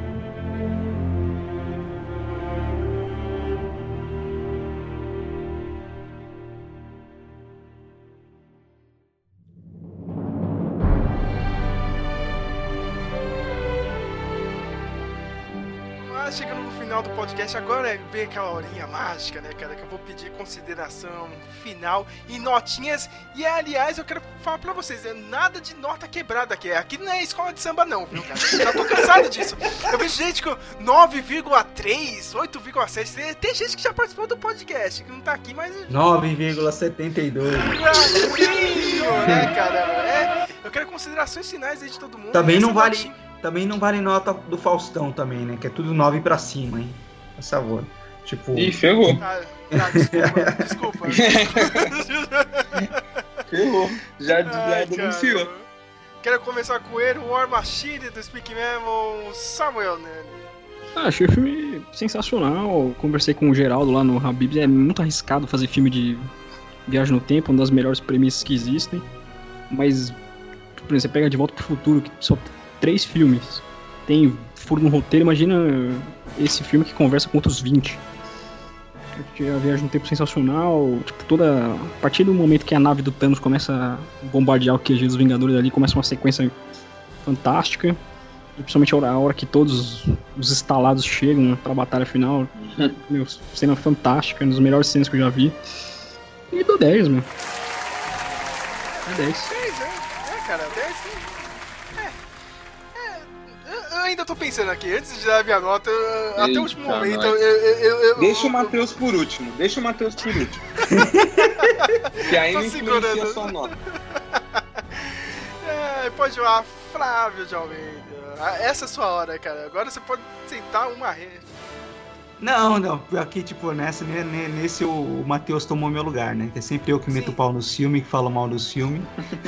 Dessa vez foi o Matheus. Cara, eu gostei muito da, da- Eu acho assim, é um filme que funciona muito bem na primeira vez que você assiste ou nas primeiras vezes. E se você acompanhou todo o universo, assim. Tipo, se você acompanhou todos os filmes, todos, se você é fã do- dos heróis. E funciona melhor ainda se você é fã dos quadrinhos e e isso traz uma experiência no cinema fantástica. assim. Então, no, no cinema, eu acho ele sensacional. Eu não sei como vai ser quando eu for rever ele depois, assim, depois, em casa, sabe? Então, é, eu gostei pra caramba, me emocionei pra caramba e minha nota é 9, pra não falar que é 9,5. Olha. Eu tinha, da- tinha dado 9,5, mas eu, eu vou tirar os meio pontos pelos furinhos já que. E, e porque se o Sérgio falou que não quer número quebrado, então é 9. É. Se você quebrar pra 9,5, não. Não, você pode é quebrar pra nove, meio, cara. Se, se- se a pessoa vir com 9,2, 9,7, eu não 9, entendo isso, e um quarto, né? Não, não, não. cara. Não, Não, é um filme que tem, tem, tem umas coisas que depois você começa a pensar e incomoda. Eu acho, que na- eu acho que não estraga a experiência, eu acho que é isso que é o que torna o filme bom. Que mesmo ele tendo vários erros e vários furos, você não pensa nisso durante o filme. Isso é só o Matheus que pensou. Não, eu, eu- pior que eu fiquei pensando também, viu, Flávio? É, é foda, cara. Então agora eu Mas tenho, olha- que, tenho que rever o filme para ver se, quando eu for rever em casa depois de um tempo, aí sem ah, rever todos os outros filmes antes, não sei o que, aí tem que ver se ele vai ter o mesmo impacto, assim. né? Mas por enquanto a nota dele é 9. Olha só, consegui arrancar um 9 do Flávio, hein, cara? Parabéns, irmãos Russo. Vai lá, Jader Santos. Eu adorei o filme, de verdade. Principalmente por ver um dos meus heróis favoritos nesse filme, sendo. Por mais que o Billy não. Eu acho que é o Billy que não gosta. Por mais que o Billy não goste, tipo, pra quem é fã do, do herói, a, a sessão de lixo que veio antes desse, do, dos Vingadores é inacreditável. E ver ele desse jeito nesse filme, sendo importante pro filme também, com a junção de todos os heróis que a gente acompanhou aí há, há 10 anos, ver tudo isso junto, meu, é sensacional. As cenas de batalha, por mais que alguns não tenham gostado também, eu achei muito, muito boa. O pessoal voltando a algumas surpresas, que você, coisas que você não esperava, os alívios cômicos que você não esperava no filme. Achei demais. E pra mim ele tá agora empatado no topo de filmes de heróis com o Logan. Então é nota 10, total. Você acha que o Logan é melhor que Guerra Infinita? Eu acho. Olha só. Por conta do. Por conta do. de todo o emocional do personagem que é pra mim, saca? que- Olha só, hein, cara. É ousado. Olha, Sérgio, eu, eu gosto até mais do Homem-Formiga do que do Guerra Infinita, você quer saber? Aí vocês são, são malucos pra cacete, né, cara? Caramba.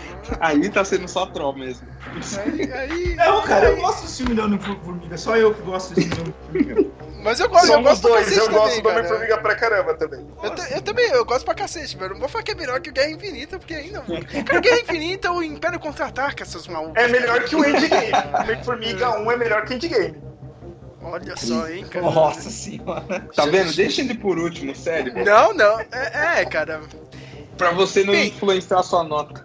Sim, sim, cara. Eu já vou falar aqui, né, cara. Meu, puta encerramento de um arco de 11 anos. As pessoas precisam lembrar disso, né, cara? Tudo bem, te- teve várias forçadinhas ali, né? ó, forçadinhas de roteiro, que meio que me tirou um pouco do filme, que nem o Matheus diz aí, meu. Dá, dá uma travadinha, sabe? Você para e pensa, puta, né? Ali podia ser um pouco melhor. Poderiam ter sido um pouco mais ousados, né, cara? Ter pegou outros personagens aí, dá, dá uma atenção maior pro pessoal da, da série de, das séries do Netflix, né, cara? Porque teve uma fanbase, querendo ou não, tinha esses personagens.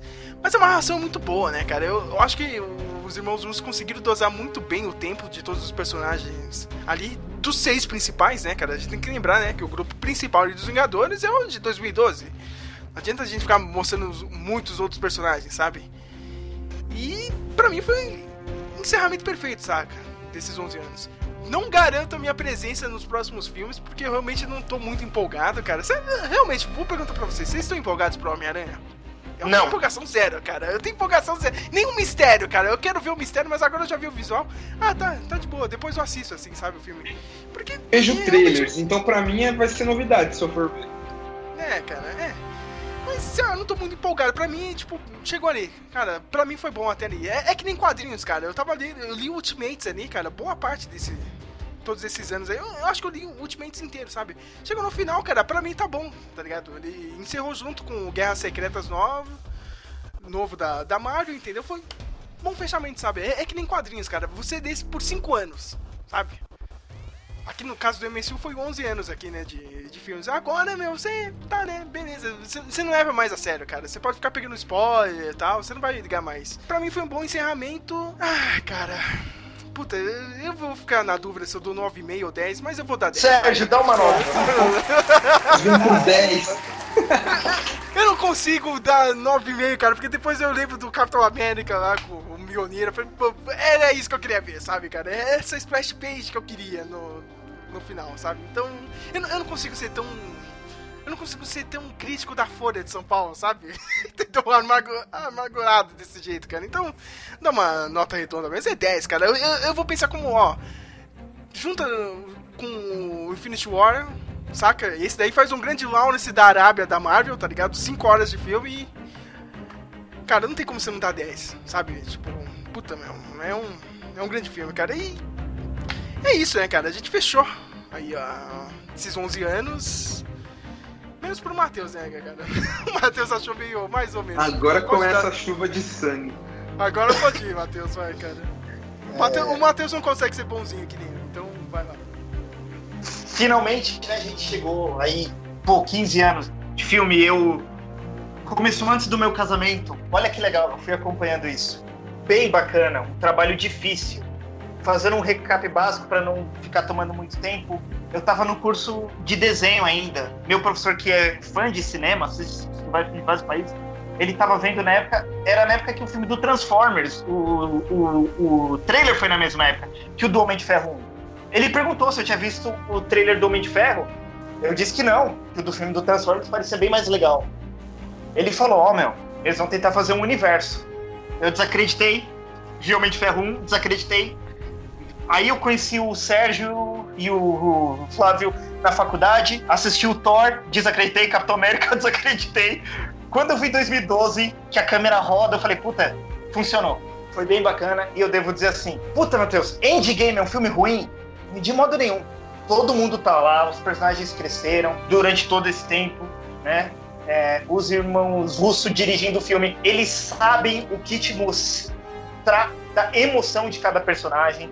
Isso aí, muito competente, né? Foi, um, foi uma jornada enorme. Mas isso, se você pega tudo como um produto, que é um filme, é um filme único, lançado durante período X no cinema, para ser vendido como produto. Qual a nota desse filme?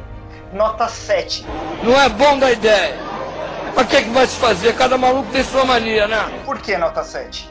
Quando o Geraldo fez o review dele naquele Leatherbox, ele disse que, que esse é o último filme e não é hora de manter crítica, nem ficar caçando erro, é momento de se deliciar. Eu discordo.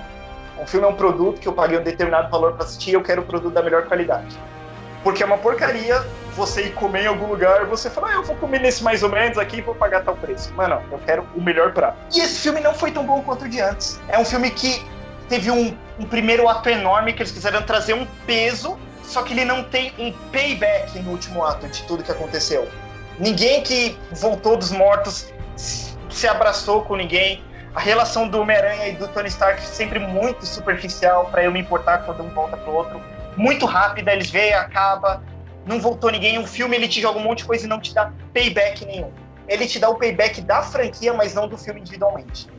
Então, qual é primeiro ato foi levando, se estendeu. Eu achei que podia ir. Primeiro ato engrenou, mas no primeiro, no último, tudo muito rápido. Tudo muito rápido, tudo se muito rápido, tudo muito curto, jogado.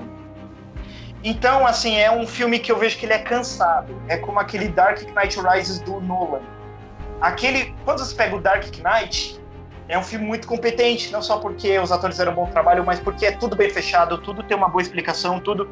Na, tudo ali é muito fechado. Você pode achar erros se você ficar observando muito, mas não é tão importante porque tudo é muito bem construído. E quando viu Dark Knight Rises, que o Bane é o vilão que fecha a franquia, tem muito furo, tem muita coisa que te faz, nossa, que esquisito, aí, que má ideia, ah, que... por que isso? É um bom final. Aquele final daquele filme é lindo, eu amo aquele final, é bem legal. Não é tão bom quanto o outro, mas ainda é um filme bom, e eu quero que a pessoa entenda isso. Eu não odeio Endgame. Mas quando você tem um filme de mais de três horas, como o último Senhor dos Anéis, como o último Piratas do Caribe, que eu digo que como individual foi um filme melhor que o Endgame. O senhor sabe por acaso pelo amor de Deus, cara. O que quer dizer? Você vai vir aqui no meu programa defender bandido, cara!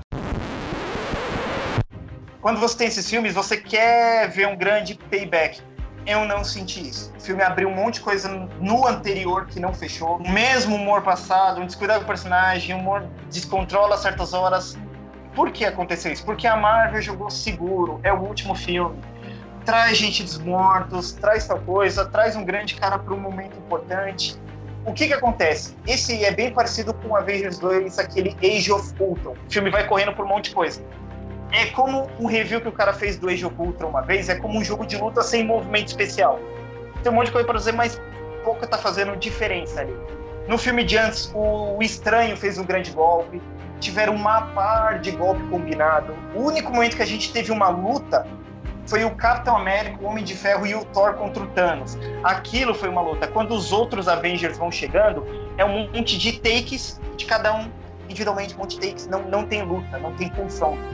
E o payback não foi tão satisfatório. Eu não vi o Gavião Arqueiro abraçar a família, eu não vi. Eu vi o payback do Homem de Ferro. Só. Então é um filme bom, é um filme bem legal, mas para três horas, para um desfecho mais ou menos, eu não vejo tantas vezes assim. Acho que eu vou ver de novo quando sair o, o, BD nele da internet. Mas também não vou ficar em casa revendo que nem eu faço com o Soldado Invernal, com Homem-Formigão. Então, é uma nota 7 fecha o universo Marvel pra mim no cinema todo, não acompanho mais nada e fica aí minha opinião. Bem, mas, mas, é importante, Matheus, deixar esse testemunho, porque agora na segunda parte vai ter o Geraldo e o Lucas Dias, né, falando como o filme é bom pra cacete. é bom ter essa, é, essa divisão aqui. Só uma nota que o Soldado Invernal continua ruim. Ah, vai se ferrar. Você é louco, Flávio. É pra tocar fogo mesmo. É, é, meu, cara, a quadrilogia dos irmãos Russo é fantástica, Flávio. Não tem dessa não, cara. Quando eu falo quadrilogia, eu tô falando até do Guerra Civil, que ninguém gostou aí, cara. Mas eu gosto pra caralho. Gente, eu quero agradecer a presença de todo mundo. E agora teremos uma segunda parte aí com Geraldo, Lucas Dias, aí, o os Vingadores da Costa Oeste, né, cara? Eles querem dar a opinião deles aí do filme, né? Cara, os, novos, os novos Vingadores. Os novos Vingadores, aqueles mais ou menos, mais ou menos. Vai ser no mesmo podcast ou vai ser dividido também? Tá, não, não sei ainda, cara. Eu, sei lá o que eu vou fazer, viu, cara? Eu tô, eu, eu tô que nem a Marvel agora, viu, Samuel? Eu não sei o que eu vou fazer da vida, sabe? Eu tô, tô batendo um martelinho aqui, cara, que nem chegou nos créditos finais. É, cara, eu quero ver Godzilla 2, viu, cara? Foda-se o Homem-Aranha, sabe? Eu não, não tô muito preocupado. Eu quero ver mais o John Wick do que o Homem-Aranha, sabe? Bom, tipo. Tô... É, é, é triste. Fiquem agora aí com a segunda parte. Tem o Geraldo Aí, falando de iluminação, Lucas Dias falando de paleta de cores aí, provavelmente, né? O, cara tentando adivinhar o que eles vão falar, mas é bem isso, cara.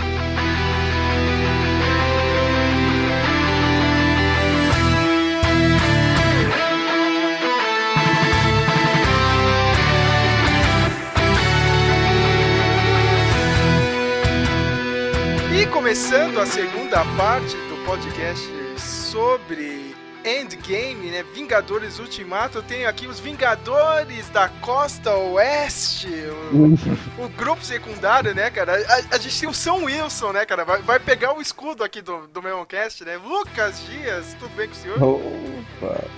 Pois é, então, cara, eu, eu tô muito bem esse filme aí. É, mexeu com as bases, tamo aí, né? Eu não sei o que falar, vamos, segue, só segue, só segue. eu, eu, eu, só te chamei pra, tipo, colocar nessa situação terrível agora. e temos ele, o Geraldo Bosco, que participou, né, do, do expurgo da família do Habibs, né, junto com o Matheus, né? Preciso lembrar disso. Tudo bem com você, Geraldo? Tudo ótimo. E diferente do Endgame, a gente não conseguiu juntar o elenco todo aqui. Não conseguimos, hein, cara.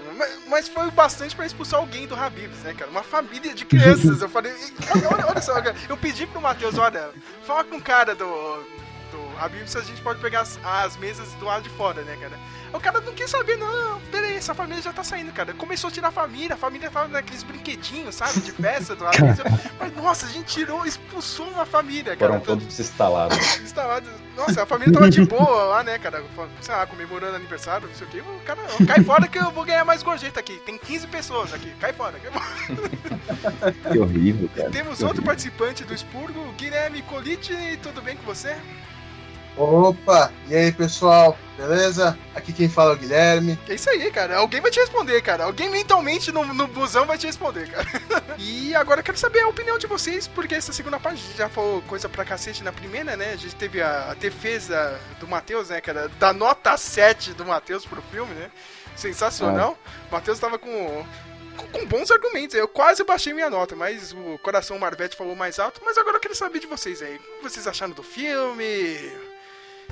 Quais são as suas impressões dessa obra Eu- que já faturou 2 bilhões de dólares? Eu, eu, eu só quero já levantar um- uma rixa aqui. Só fala mal quem não faz melhor, hein? Ah, mas aí é o mundo inteiro, mano. o mundo inteiro, cara.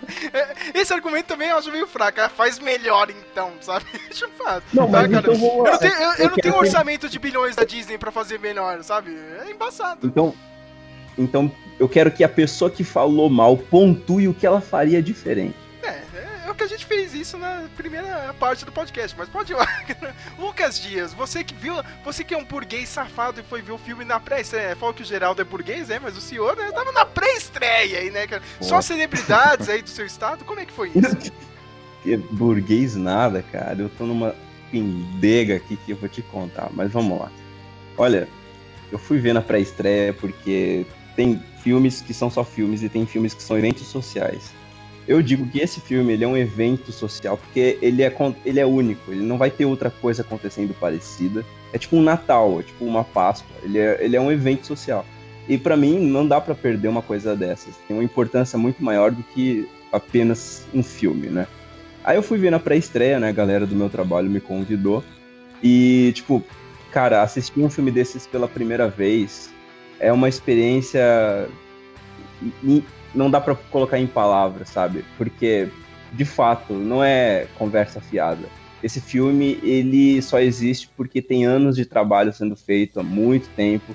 E tudo que acontece nesse filme é um, é uma homenagem a tudo que foi feito, sabe? Ao mesmo tempo que o filme funciona como a história de qualquer outro filme deveria funcionar, esse filme também serve como uma homenagem a todo o trabalho já feito. E todo o fanservice que foi, foi executado nesse filme, sabe? Toda, toda a história que aconteceu, eu, eu simplesmente chorei no cinema, cara. Eu saí que nem uma criança de 8 anos, totalmente satisfeita.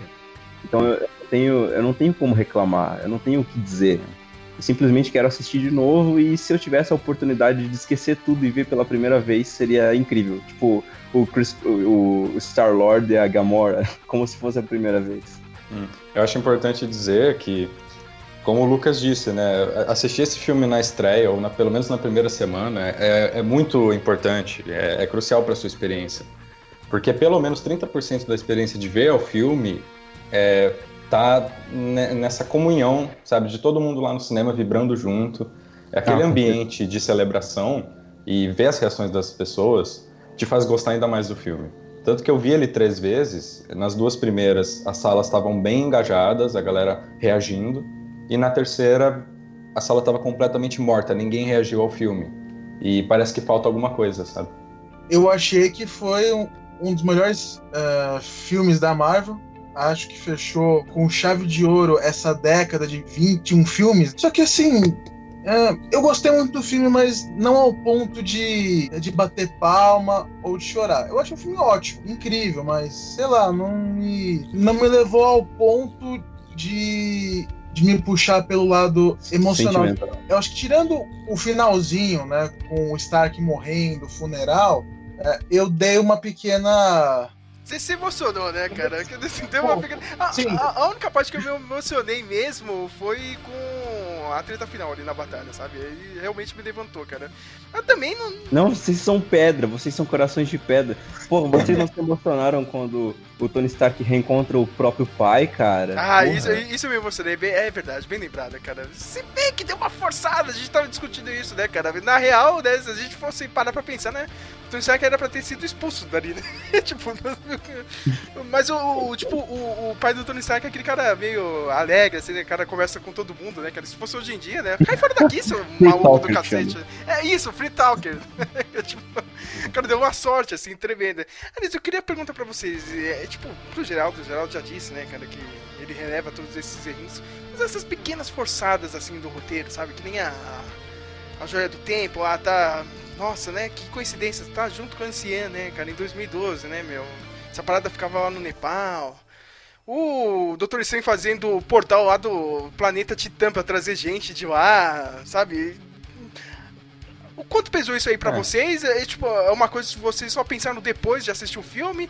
Tipo, pra mim e pro Matheus é uma coisa que, pelo menos, pegou na hora, assim, cara. Me tirou um pouco do filme, não sei para vocês. É para mim também. Eu tive a, aquela sensação de, de estar comendo um bolo muito doce. Até, até a, quarta garfada é uma delícia, mas daí na quinta e na sexta começa a, a ficar muito doce. É, é aquele do, é, é, aquele bolo de doce de leite com Coca-Cola ainda, né, meu? Tipo, é, tá, é. Tá, tá, tá, meio doce aqui, né? Mas tá bom, tá uhum. bom, tá bom, né, cara? Mas tá, tá bom, mas tá doce, é. Hum.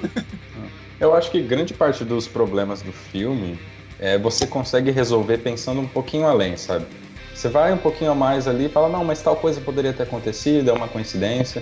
E eu acho que quando a estrutura geral, né, o filme como um todo funciona e a mensagem dele funciona, e ele consegue respeitar e, e, e lidar e abordar todos os personagens originais, encaminhar eles, né, seja para um fim ou seja para um novo começo, é, tudo isso pode ser relevado. Não, não, não são coisas que, que en, entrem na, na frente da minha experiência assistindo ao filme pra ele foi tudo bom, né? Cara, não, não, não. Cara, não, não, eu, Fala eu, aí, tenho, eu tenho coisa a pontuar, sim, eu tenho coisa a pontuar. Por exemplo, é. o, o que mais me incomodou no filme, além de alguns momentos de Deus Ex Machina, mas que dá para relevar, porque olha a grandiosidade que o filme tem, sabe? Ele é muito complicado para você não ter não ter um Deus Ex Machina acontecendo. Então isso para mim não é problema. Então, isso é quadrinhos, né? É, cara, isso é quadrinhos. É, é, suspensão de descrença, gente, por favor. Mas é, algumas coisas no ritmo do filme me incomodaram no começo. Primeiro é, ato, o come... né? É, o primeiro ato ele, ele, ele foge do convencional, sabe? Então, por um lado isso é ótimo, porque torna o filme um pouco menos previsível. Só que por outro me incomodou porque eu não estava esperando por aquilo. Então é uma coisa minha mesmo. Por exemplo, é, um, uma coisa que eu esperava e durante o filme não teve foi a solução que eles deram para a viagem no tempo, sabe? Para mim, na minha opinião, a viagem no tempo, ela é a chave da resolução disso tudo. Então ela deveria ser uma solução árdua de se encontrar, sabe? Difícil de se conseguir. Para você ter a sensação de que, poxa, então agora realmente é possível. E na realidade já o começo do filme te entrega isso com o Homem-Formiga voltando e criando aquela máquina e o Tony Stark criando a máquina e tal. Parece e daí, muito fácil, né? É, parece muito fácil, muito conveniente. Só que eu entendo que isso já era possível desde o momento em que o Homem-Formiga já teve o, primeiro filme e esse assunto foi abordado. E daí, se você junta isso que já foi abordado com a inteligência do Tony Stark, daí faz até sentido as coisas acontecerem de uma maneira um pouco mais rápida. Só que eu não, não esperava que fosse assim. Então, basicamente, os, os pontos que me incomodaram no filme são coisas assim que no momento que eu penso como esse filme foi difícil de ser feito, eu no mesmo, no mesmo instante eu já paro de me incomodar, sabe, cara? Então eu acho que é, é, uma, é, uma, conf, é uma confusão de sentimentos que, na, que no final prevalece a, a, satisfação que eu tive. Uma coisa que eu percebi sobre a estrutura do filme é que ele é claramente dividido em três partes iguais. É, cada hora do filme, são três horas no total, né? E cada hora do filme tem um foco muito claro para a história. A primeira hora é meio que o, a, a sequência imediata do Guerra Infinita e ela lida com as consequências do que aconteceu. Ela lida com perda, ela lida com os personagens tentando seguir em frente, o que aconteceu com cada um, porque cada um tá quebrado de uma forma específica, né? E você, a partir de uma hora do filme, quando a gente entra na segunda hora, é quando a viagem do tempo começa a acontecer. E aí ele introduz todo o plot de viagem no tempo, e ela dura exatamente uma hora também. Que, são, que é o momento das homenagens, né? Aí o filme entra em toda uma, uma sequência de homenagens ao próprio MCU para culminar... Pro futuro 2, né? De volta pro futuro, de volta pro futuro 2. Então. para culminar no final, em uma, na hora final, né, de resoluções, com o conflito e com as resoluções finais. Então, por mais que ele seja longo e é, numa primeira assistida você talvez sinta a duração do filme, eu não acho que dê para tirar nada dele, porque é um filme muito redondo, com cenas que eu não consigo imaginar uma cena que eu tire dele, sabe? Todas estão lá por uma razão. Ele não tem barriga, por mais que ele tenha um ritmo diferente. Uma Exatamente. Per... Uma perguntinha aqui para vocês. O Matheus levantou isso, eu até concordo com ele. É... Vocês não acham que deveria ter uma cena realmente mostrando todo mundo voltando mesmo? Sabe, como, como foi isso? Ah, a, gente, a gente viu como eles partiram, tá ligado? Virou fumacinha e tal, a areinha. Mas você acha que não faltou um peso dramático ali? Eu sei que ah, ia ficar três horas e ah, meia de certeza, filme, cara. cara. Sabe? Eu, eu, acho que eles é, deixaram isso de lado pra ter um peso maior na volta de todo mundo, né? Meio que funciona quase como um plot twist, né? Porque você esquece que a galera voltou. Então tem o momento da, do estalo do Hulk, aí tem o ataque à base dos Vingadores e meio que aquilo tira toda a sua atenção do, do que está acontecendo ao redor. E aí quando eles voltam pelos portais, não teria esse mesmo efeito se a gente já tivesse visto eles voltando de alguma forma. É, é um ponto, é um ponto. Eu concordo, porque se você pensar bem, aquele momento de conclusão no terceiro ato, a, a, o foco ali é totalmente ir pra batalha, sabe? Não tem outra, outra, um outro motivo a não ser esse. O único momento dramático que você tem, que eles tentam criar ali com a volta dos personagens, é o do, do, do Falcão falando com o Capitão América, olhar para a esquerda, né? E daí você sente toda aquela nostalgia. E do Homem-Aranha abraçando o Tony Stark. Incrível, e, e, eles tentaram condensar tudo, todo o drama da, do retorno nesses dois momentos, na minha opinião. Então, e, e se eles tentassem é, desenrolar ainda mais com outras cenas de como que foi para criar um peso maior, eles teriam tirado um pouco do foco de que ali é para ter a batalha final, sabe? É, é para não ter recapitulação nenhuma porque já tinha sido feito quando eles tiveram que voltar para o passado. Sabe o que eu achei uma coisa impressionante dessa volta? Que o Dr. Strange teve tempo de falar com um monte de gente, até com o Howard the Duck e não teve tempo de falar com os defensores, tá ligado? Ó, oh, meu, olha, tipo, vai acontecer uma mega batalha aqui no interior de Nova York. Eu sei que vocês moram perto, eu posso uhum. mandar vocês pra lá. Tipo, tem um garoto chamado Homem-Aranha, ele tá lutando lá. Eu preciso, sei um pouquinho de ajuda de vocês, sabe? Porque tem a porra do Howard the Duck lá. E não tem um demolidor, tá ligado? Sentando a porrada. Eu fico louco com isso, cara. Mas beleza, eu, eu, eu acho que faltou essa ousadia, sabe? um pouquinho da marca, sabe? Tinha espaço pra fazer isso sabe? Não, cara, não tinha espaço. Tinha, não tinha, sim, Lucas. Tinha, tinha sim, cara. Não tem espaço pro Howard the Duck. Tem espaço pro Howard the Duck, cara. Você acha que vai ter é, cara. O foco nem era mostrar o Howard. Mas é idiota, cara. Você, não, não, não, você gastou anos e anos com séries da Marvel, tá ligado? Netflix, no, na ABC Aí qual é o único personagem que eles usam? O Jarvis. É o Jarvis. Que beleza, né, cara? Parabéns aí pra, pra Marvel, né, cara? Eu, eu acho que faltou um pouquinho mais de ousadia. Foi legal, sabe? entendeu? Tipo, que nem o, como disse o Guilherme aí no Boa, tá ligado? Tava muito doce. Mas não é cê, um Você podia ter adicionado mais doce ainda aí nessa batalha, eu acho. Mas o ponto é, esse não é um filme para você ser ousado, cara. Não é um filme para você tentar demais. É um filme para você fechar a história. Sim, sim, eu, eu entendo que tem que fechar a história, cara. Mas, oh, Pô, pô, o pessoalzinho do- dos defensores merecia tá lá, sabe? Pelo menos é uma Não, não ceninha, merecia. cara. né? Não merecia. Não, não vem falar isso pra mim, cara. Ó, esse maluco da chamada aí. Ah, o Melo Cash é meu mesmo, então. Não, até agora não. Ainda não te entreguei o escudo. Eu acho que os portais, assim, teve aquela forçada de barra tal, que entra todo mundo que morreu, aquele negócio, mas assim, ele funcionou. Ah, beleza, Deu funcionou, certo. cara. Deu certo, cara, mas você podia ter feito até algo mais um pouquinho. Até um pouquinho mais ousado e tal. Não acho forçado, não.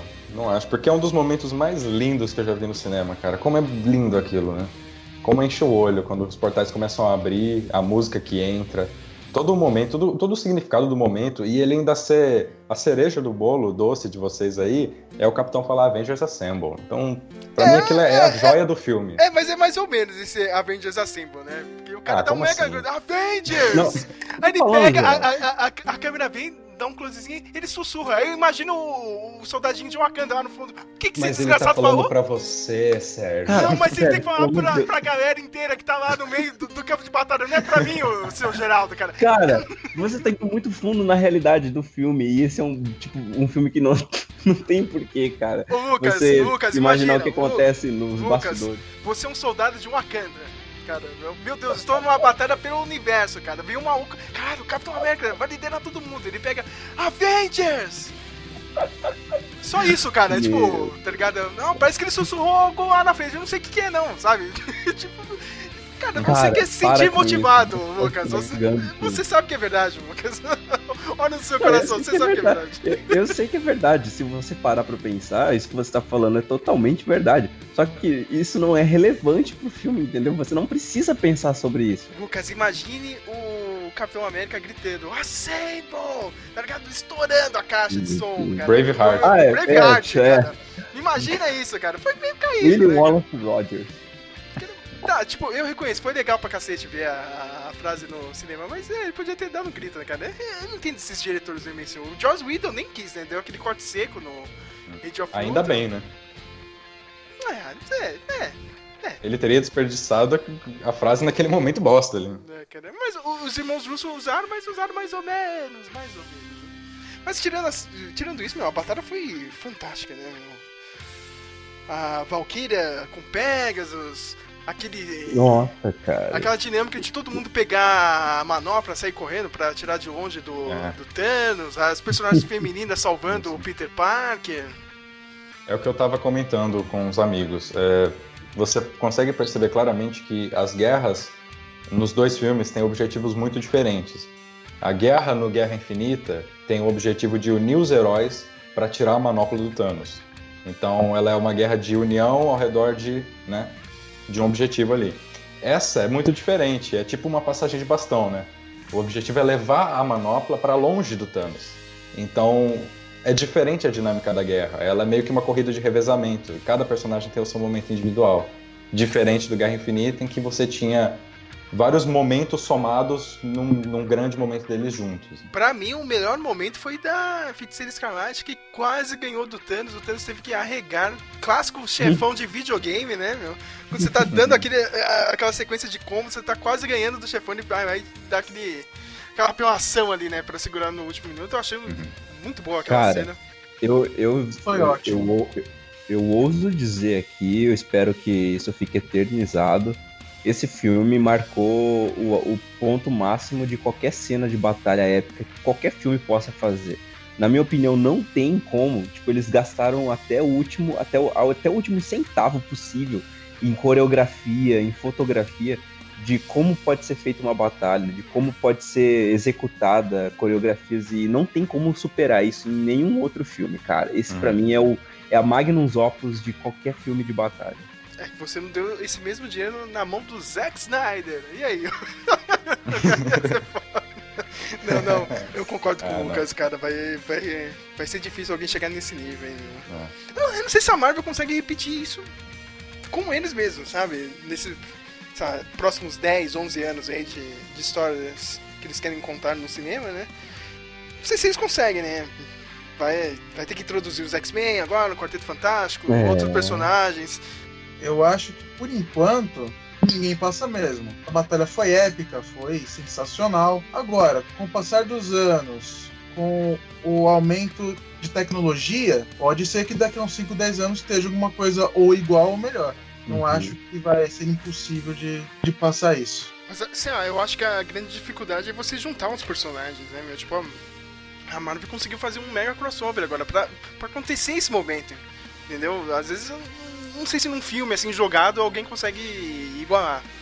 Sabe? Não sei se a DC. Vai, a DC, entendeu, cara? Consegue fazer isso. Não, não, não consegue, não consegue, cara. E essa batalha, ela é ao mesmo tempo que épica por ter coreografias boas e qualidade na, na tecnicidade de filmar, ela, Ela também tem valor é- simbólico. É, exatamente. Ela tem um valor muito simbólico porque, tipo, você sabe quem são aqueles personagens, você tem tempo demais de histórias sendo contadas para aquilo acontecer. Então, se a DC quiser fazer, ou qualquer outra saga de filmes quiser fazer algo parecido, ela primeiro vai ter que fazer no mínimo uns oito anos de filmes antes, sabe? Você se Cara, preocupa gente com os para- personagens, né? Também. Você para Exato. pra pensar no Capitão, por exemplo. A gente acompanha o personagem desde 2011, né? É, é um cara que era um magrelinho lá, entrou pro exército, já teve que entrar numa guerra, foi congelado, perdeu o amor da vida dele, voltou em um período que ele não se encaixava, voltou, sabe, depois de muito tempo, dentro de outra guerra já, não, não conheceu um mundo de paz, né? E descobriu que tudo que ele cre- acreditava era uma mentira, brigou com os companheiros de equipe, foi exilado, e o cara voltar depois de tudo isso e ter aquela cena com o Mionir Nossa, é, in- é inacreditável o quanto essa cena significa, sabe? Claro. E só quem acompanhou 11 anos disso ficou maluco nessa cena e gritou e, e virou o cinema de ponta cabeça, sabe? A sala foi abaixo. Exato. Fala aí, Geraldo. A sala. Foi abaixo. A- A, a- sala pegou Cara, fogo. Eu, eu, eu na pré-estreia, essa foi a cena onde, tipo, você conseguiria ouvir na outra sessão o grito da, da primeira sessão, sabe? É animal, porque- é animal. Além disso que o Geraldo falou, não é só a história do Capitão América nessa cena que estava em jogo, é a história do próprio Mjolnir, é a história da própria humanidade, porque o Mjolnir não existe na Marvel só, ele existe na, na nossa mitologia de, de humanidade. Então, tipo, você sabe que o Mjolnir, ele, tem, ele só pode ser empunhado por um ser digno, sabe? Ele, ele é uma arma muito, muito poderosa e às vezes você até teme de ele ser quebrado, de acontecer algo com ele, sabe? O próprio, a própria arma às vezes é um próprio personagem. Então, pra acontecer de você é, é, chegar numa cena daquela, tem muita cultura sendo desenvolvida. Ele não puxou só um martelo, né? Ele puxou 11 anos de história e É. mais centenas de anos de cultura. E usou, e usou muito bem, né, cara? Com uma destreza Usou muito bem. fantástica. Deu Mandou um um, raio. Mandou um raio, mandou um shoryuken na cara do. do Thanos. Foi, foi ótimo, cara. É uma tega no queixo que o bicho voa, faz uma parábola pra trás, né? É muito bonita a cena. Mas, É excelente. mas engraçado que a Capitã Marvel não teve o mesmo. né? Mesmo feedback da galera, assim, pelo menos na nossa sessão. Fala aí, geral, todo mundo, na, várias cenas, a Wanda, É. Feiticeira Escarlate, é! Capitão América pegando o Mjolnir, é! Várias cenas, aí chegou a Capitã Marvel, ela pega e me atravessa a nave do Thanos, cara, cena foda, assim, cara, um silêncio mortal, assim, na sala do cinema. Silêncio constrangedor. Constrangedor, Porque é isso, né, cara? Faltou, faltou essa construção. É, é uma Total. personagem muito arrogante, muito Sim. poderosa, e a gente não consegue empatizar porque os personagens da Marvel são muito humanos. E ela não parece tão humana assim, né? Nem culpo a Brie Larson por isso. Eu culpo a decisão de inserir a personagem tão perto da conclusão desse arco, sabe? Não tem tempo pra desenvolver ela. Eu acho que a Bri também é meio parte do problema. Além da personagem e do, do roteiro que não ajudaram ela, a Bri, ela meio que meio que causou muita polêmica. Então você acaba criando uma certa inimizade com ela. Eu concordo com o que vocês estão dizendo, mas na minha opinião, ela esse, esse evento, esse fato não é um problema, sabe? Porque é o que justamente deixa o grupo heterogêneo. São pessoas que, com quem você simpatiza e pessoas com quem você não simpatiza. E com certeza deve ter alguém que gosta da, da Capitã Marvel muito mais do que qualquer outro personagem. E, na minha opinião, é, a única coisa que me incomoda no plot dela, na história, não é a personalidade dela, não é a história dela que não foi muito bem desenrolada para chegar até aqui, mas sim as cenas que ela aparece que, pare... que, que não tem um peso de, de solução tão grande quanto deveria. Por exemplo, de repente ela vai tentar tirar a manopla do Thanos, aí o Thanos vai tentar dar uma cabeçada nela e ela, tipo, vira uma pedra e ele não consegue, ele, ele bate na, na, na parede, sabe? Vem me dar ligado? cabeçada. É esse momento da cabeçada. Eu sei o quão isso significa para as mulheres. Eu sei que esse, essa cena foi feita justamente para ter um significado para as mulheres.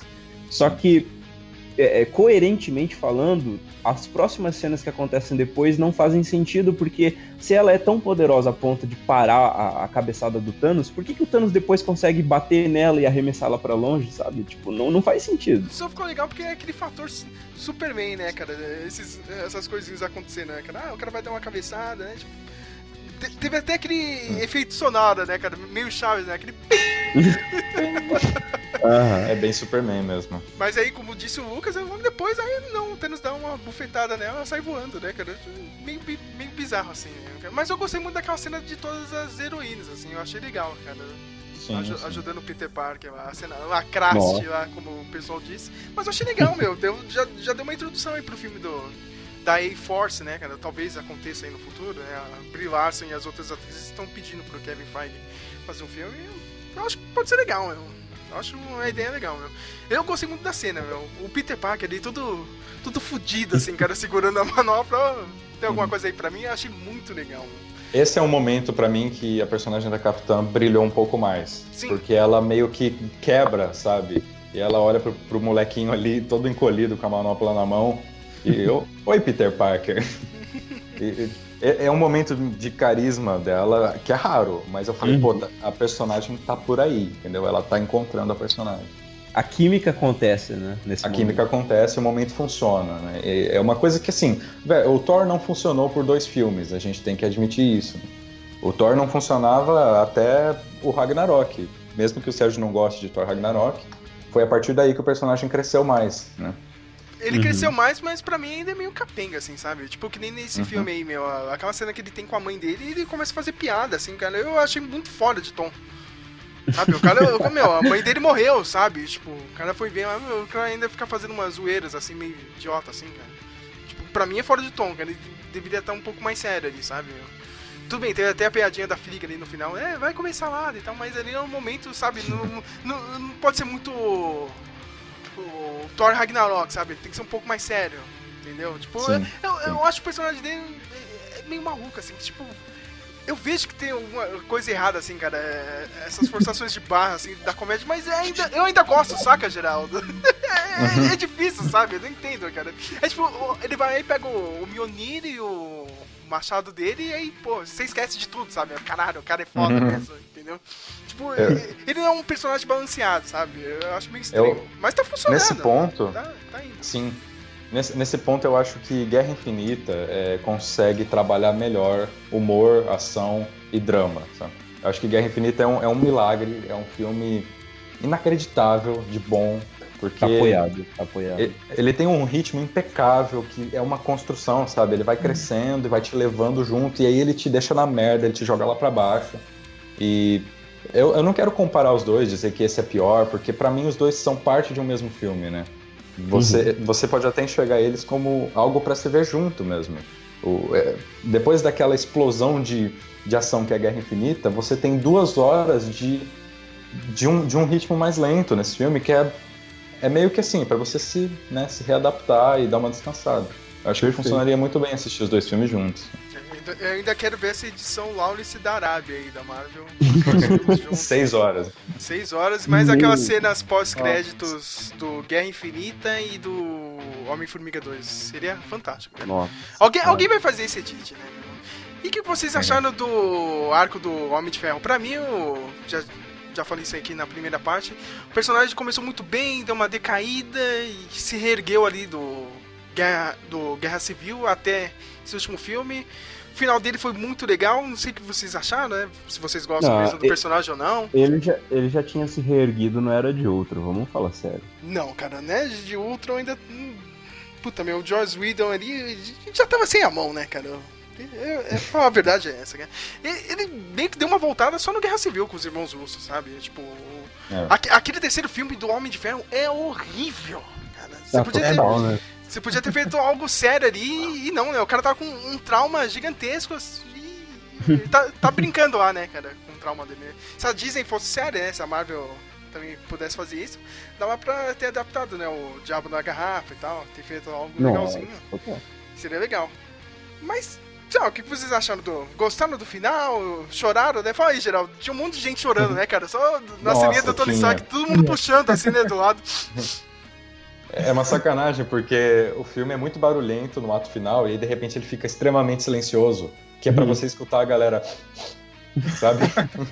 e, e o que tinha de gente chorando, velho. Nas três sessões que eu fui, quando você entra na sessão, geralmente já acabou alguma, né? E você só vê a galera saindo destruída, maquiagem borrada, né? Destruído. Mas eu, eu acho que o arco do, do Tony Stark faz todo sentido narrativo, né? Assim, é, ele é um personagem que começou tudo isso, nada mais justo do que ele ser o cara que vai terminar tudo isso. É, narrativamente faz todo sentido o, o que acontece com ele nesse filme. E eu acho que grande parte do mérito vai pro Downey Jr., porque ele manda muito bem no começo, quando ele tá magro, você acredita no sofrimento do cara, sabe? Ele domina a cena, faz a cena acontecer. E eu vou dizer que eu não me emocionei tanto, porque eu acho que eu tenho um apego maior com o personagem do Capitão. Então a despedida do Capitão pra mim foi muito mais emocionante do que a do Tony Stark. Cara, eu concordo, mas há uma, uma frase que eu tinha falado pro Geraldo, e é a que define todo esse filme. É, é, é previsível, só que surpreendente.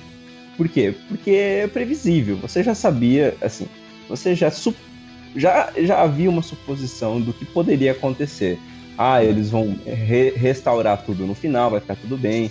O capitão já, o, o Downey Jr. já tem o contrato, já tá no, no final do contrato, ele vai morrer nesse filme de alguma maneira. Então, existiam vários elementos, várias coisas que me fizeram imaginar que o final seria previsível e seria dessa maneira. Só que o filme, ele não é previsível 100%, ele tem extremas outras cenas de, de, de, de acontecimentos que são fora do que você imaginaria e para mim são surpreendentes. Por exemplo, o, o, o fato deles voltarem no tempo para mim era previsível, mas a maneira como eles fizeram a- os retornos aos outros filmes e como isso foi amarrado na história para mim é Sim, surpreendente. Então é assim que eu defino. E eu digo isso para chegar no ponto que é eu não me emocionei tanto com o- a morte do capitão e outras cenas do final, porque eu já imaginei que isso fosse acontecer, sabe? Eu já entrei no cinema preparado para isso. E ver que isso de fato aconteceu é triste, é chato e me deixou um pouco, um pouco magoado, um pouco magoado não, mas um pouco é, emocionado. Só que eu já tava pensando que isso fosse acontecer, sabe? Então não, não cheguei a chorar nessas cenas. Eu chorei muito mais no que foi surpreendente, por exemplo, o Jarvis aparecendo, o capacete do Homem-Formiga aparecendo. O Hulk e o Rocket na, na garupa Mas sério, da, da, mas da sério mesmo caminhonete. sobre o Jarvis, Lucas? Sério, meu? Tipo, Cara. eu, eu assisti a série da, da, da, da Peg Nossa. Carter, beleza, eu achei legal pra cacete ter o Jarvis e tal, mas no filme eu sempre. Ah, né, legal, é um detalhe só cara. legal, cara. Eu sei, não é dos só quadrinhos, legal. tá, isso né? é legal. Isso é magnífico, é magnânimo. Por exemplo, cara, você vê coisas a- que, que você. Eu não, não esperei isso, sabe? É, O, o fato de ser surpreendente é, é o, que, é o que traz a- o sentimento. Não é porque, ah, é o Jarvis lá. Não. Porra, olha o Jarvis ali. Porra, olha o capacete ali. Sabe? O capacete foi legal, cara. O capacete eu achei mais legal do que ó, o Jarvis, beleza. Eu, eu vi ele direto na, sé- na, na série da Carter, saca? Tipo. Mas o Mas capacete não foi é, muito legal. de, não é o fato dele aparecer, é o fato de. Quer dizer, é o fato dele aparecer, mas não é o fato de ser ele. É o fato de, de, de É um, de- repente. é um detalhe legal de eles terem lembrado, né, cara? O o- É, entende? Outras pessoas, quando eu tava no cinema, por exemplo, isso é uma Cagaram, coisa. né? frustrante. Cagaram, cara. Cagaram pro capacete. Cagaram pro, pro Stan Lee no visual clássico dele da década de 70. Então, tipo, quando eu vi essas coisas, a minha cabeça colou no teto, sabe? Tipo, puf, e, e colou no teto, e passou do teto, e foi até o sistema solar, e entrou dentro do Sol, e criou um buraco negro, e voltou no tempo, e, aí a minha cabeça voltou e acertou a própria cabeça antes dela sair e colar no teto.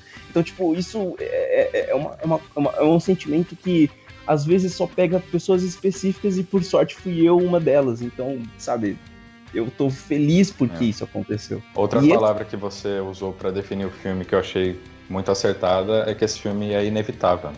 Ah, sim. E o próprio Thanos fala isso durante o filme, né? Mas ele refere a si mesmo. É que esse filme é inevitável. É um filme de conclusão. As coisas que acontecem ali são inevitáveis. O fato de outros filmes da Marvel estarem sendo preparados e que eles precisam existir torna o desfecho desse filme inevitável. Então, sabe, é, é- é o, é o pedaço de previsibilidade que o filme tem. Só que por, muita, por muitos acertos da direção, o filme não se torna chato, porque ele tem tantas outras cenas surpreendentes e ele é tão bem dirigido que o fato de ser previsível é só um, um ossos do ofício, sabe? Olha que legal, agora o meu vizinho tá com a furadeira aqui. Ah, não é só ele não, ó. Ó, ó, ó, ó, ó. Eu tô montando um guarda-roupa aqui. Olha só, né? E já que você tá falando, né, de novos futuros da Marvel, o que, que, que vocês acham que vai acontecer, né? Esse, episódio tá, tá saindo depois do trailer do Homem-Aranha, né? Já, enquanto a gente tá gravando aqui, meio que já saíram algumas notícias falando que esse trailer reve- vai revelar, né, que o universo Marvel agora vai começar a falar sobre multiverso e tal, que o mistério não faz parte do, do universo principal do MSU, ele vem de outro lugar através de uma fenda temporal, alguma coisa envolvendo o estalo do Thanos, né? O que vocês acham que a Marvel vai fazer agora? Eles vão usar esse lance do multiverso para introduzir os X-Men, Quarteto Fantástico? O que, que dá para fazer? Se é que vale a pena falar sobre multiverso, né? Você acha que o povão compra isso ou não, né? Tem isso, né? Tem o, público geral, né, cara? Será que o pessoal consegue acompanhar? Já teve gente que não tava conseguindo acompanhar essa viagem no tempo, sabe? Imagina É. introduzir multiverso. O que vocês acham? Eu acho que o multiverso é uma ótima saída. Estarem criando outra fase da Marvel, né? Mas tem o Uhum. porém de que utilizando o multiverso você acaba deixando as coisas um pouco mais Conveni- difíceis de conveniente. entender. Eu, eu concordo absolutamente. Eu acho que o multiverso ele é muito conveniente porque é a saída mais fácil, né? Se você levar em conta que eles acabaram de criar isso em um filme que não tinha muito espaço para criar coisas, eles introduziram a possibilidade de múltiplos universos. Eles com certeza vão usar isso para ter uma saída para os outros filmes e para reutilizar algo que já foi criado. Mas eu Uhum. acho que isso é muito fácil porque é, é, ah, qualquer coisa a gente sabe, o multiverso pode ser um ponto de, de retornar qualquer erro que eles cometerem. Então, tipo, eu acho que pode ser uma boa forma de contar novas histórias, mas vai ser uma, uma solução preguiçosa para é, pra recuperar coisas erradas que eles cometeram, sabe? Eu, eu, eu ousaria dizer que o multiverso ele tá muito mais para descer no, no, nos- nas histórias deles do que para as histórias da Marvel.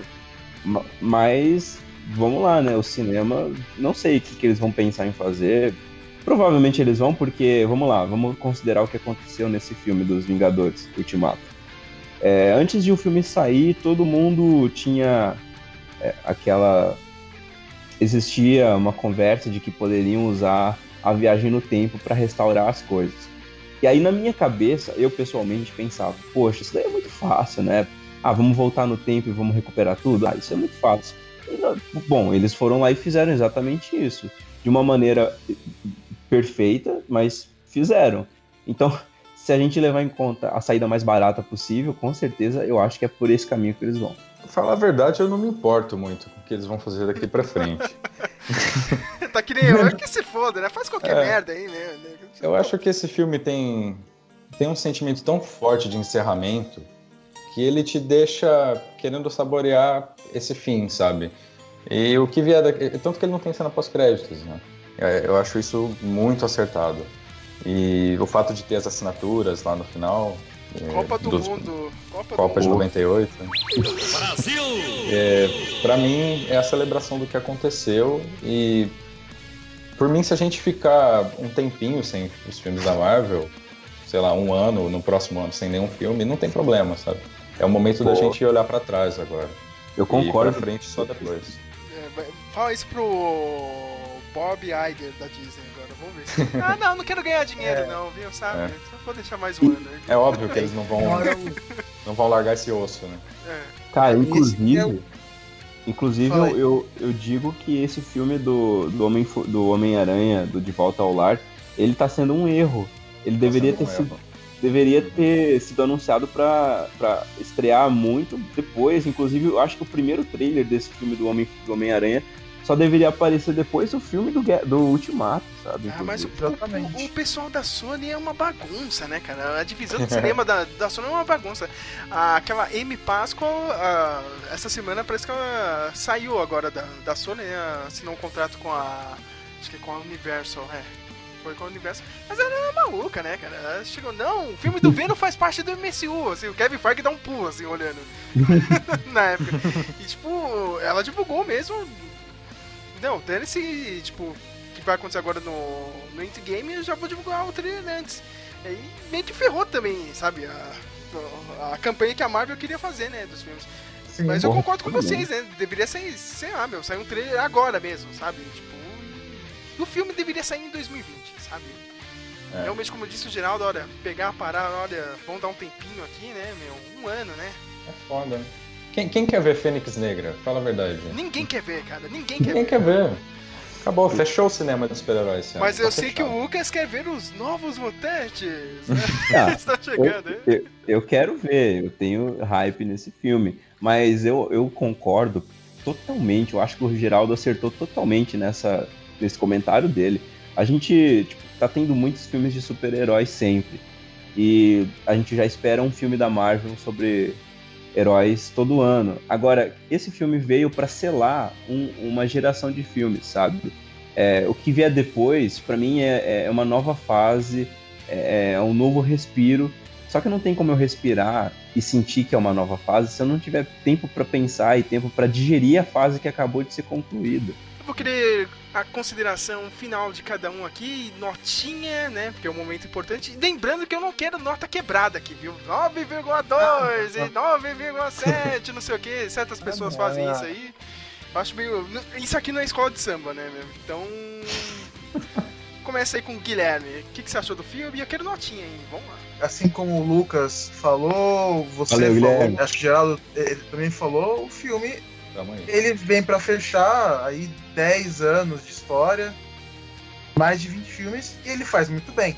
né? É meio.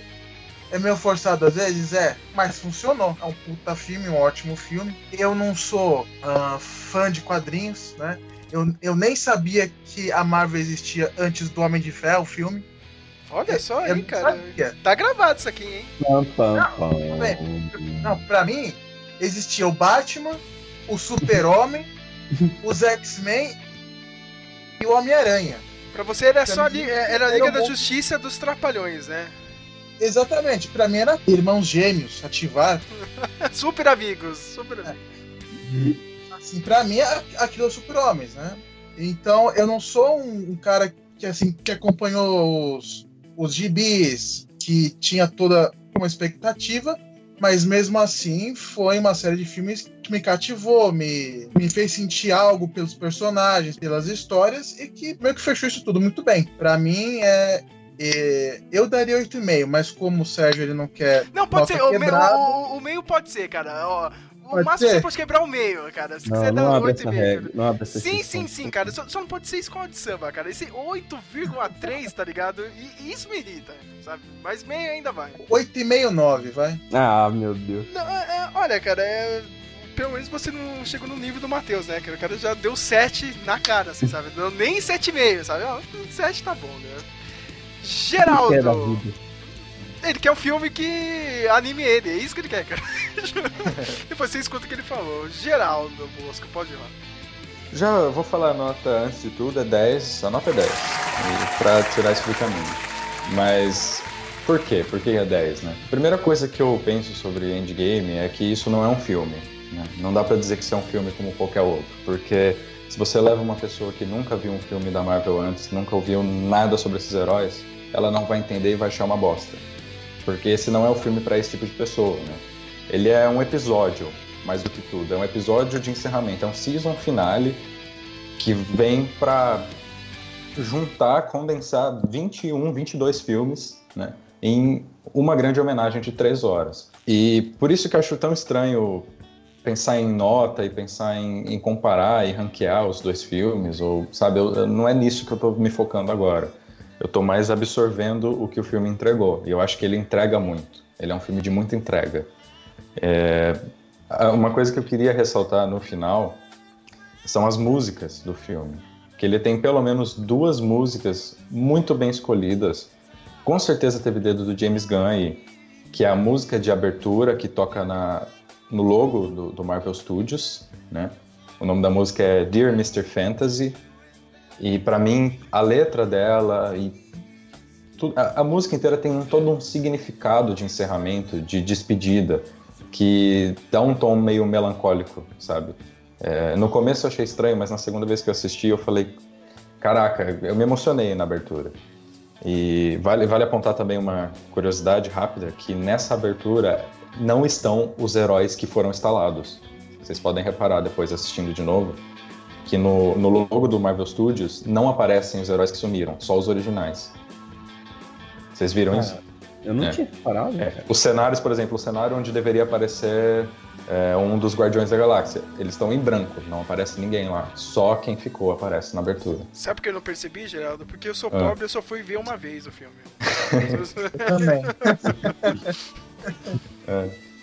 Mas então, pra mim, é, o que os russos fizeram com, com todos os filmes que eles pegaram pra dirigir é muito bonito. Mas a gente não pode esquecer que é, é um produto industrial e é um produto feito pra vender, né? Com o objetivo de, de ter lucro. A gente não pode é, ignorar que é cinema mainstream, mas a gente também não pode achar que isso tira do filme toda a alma que a galera colocou, todo o amor que foi colocado nesse filme. Porque são pessoas que amam o material com o qual eles estão lidando.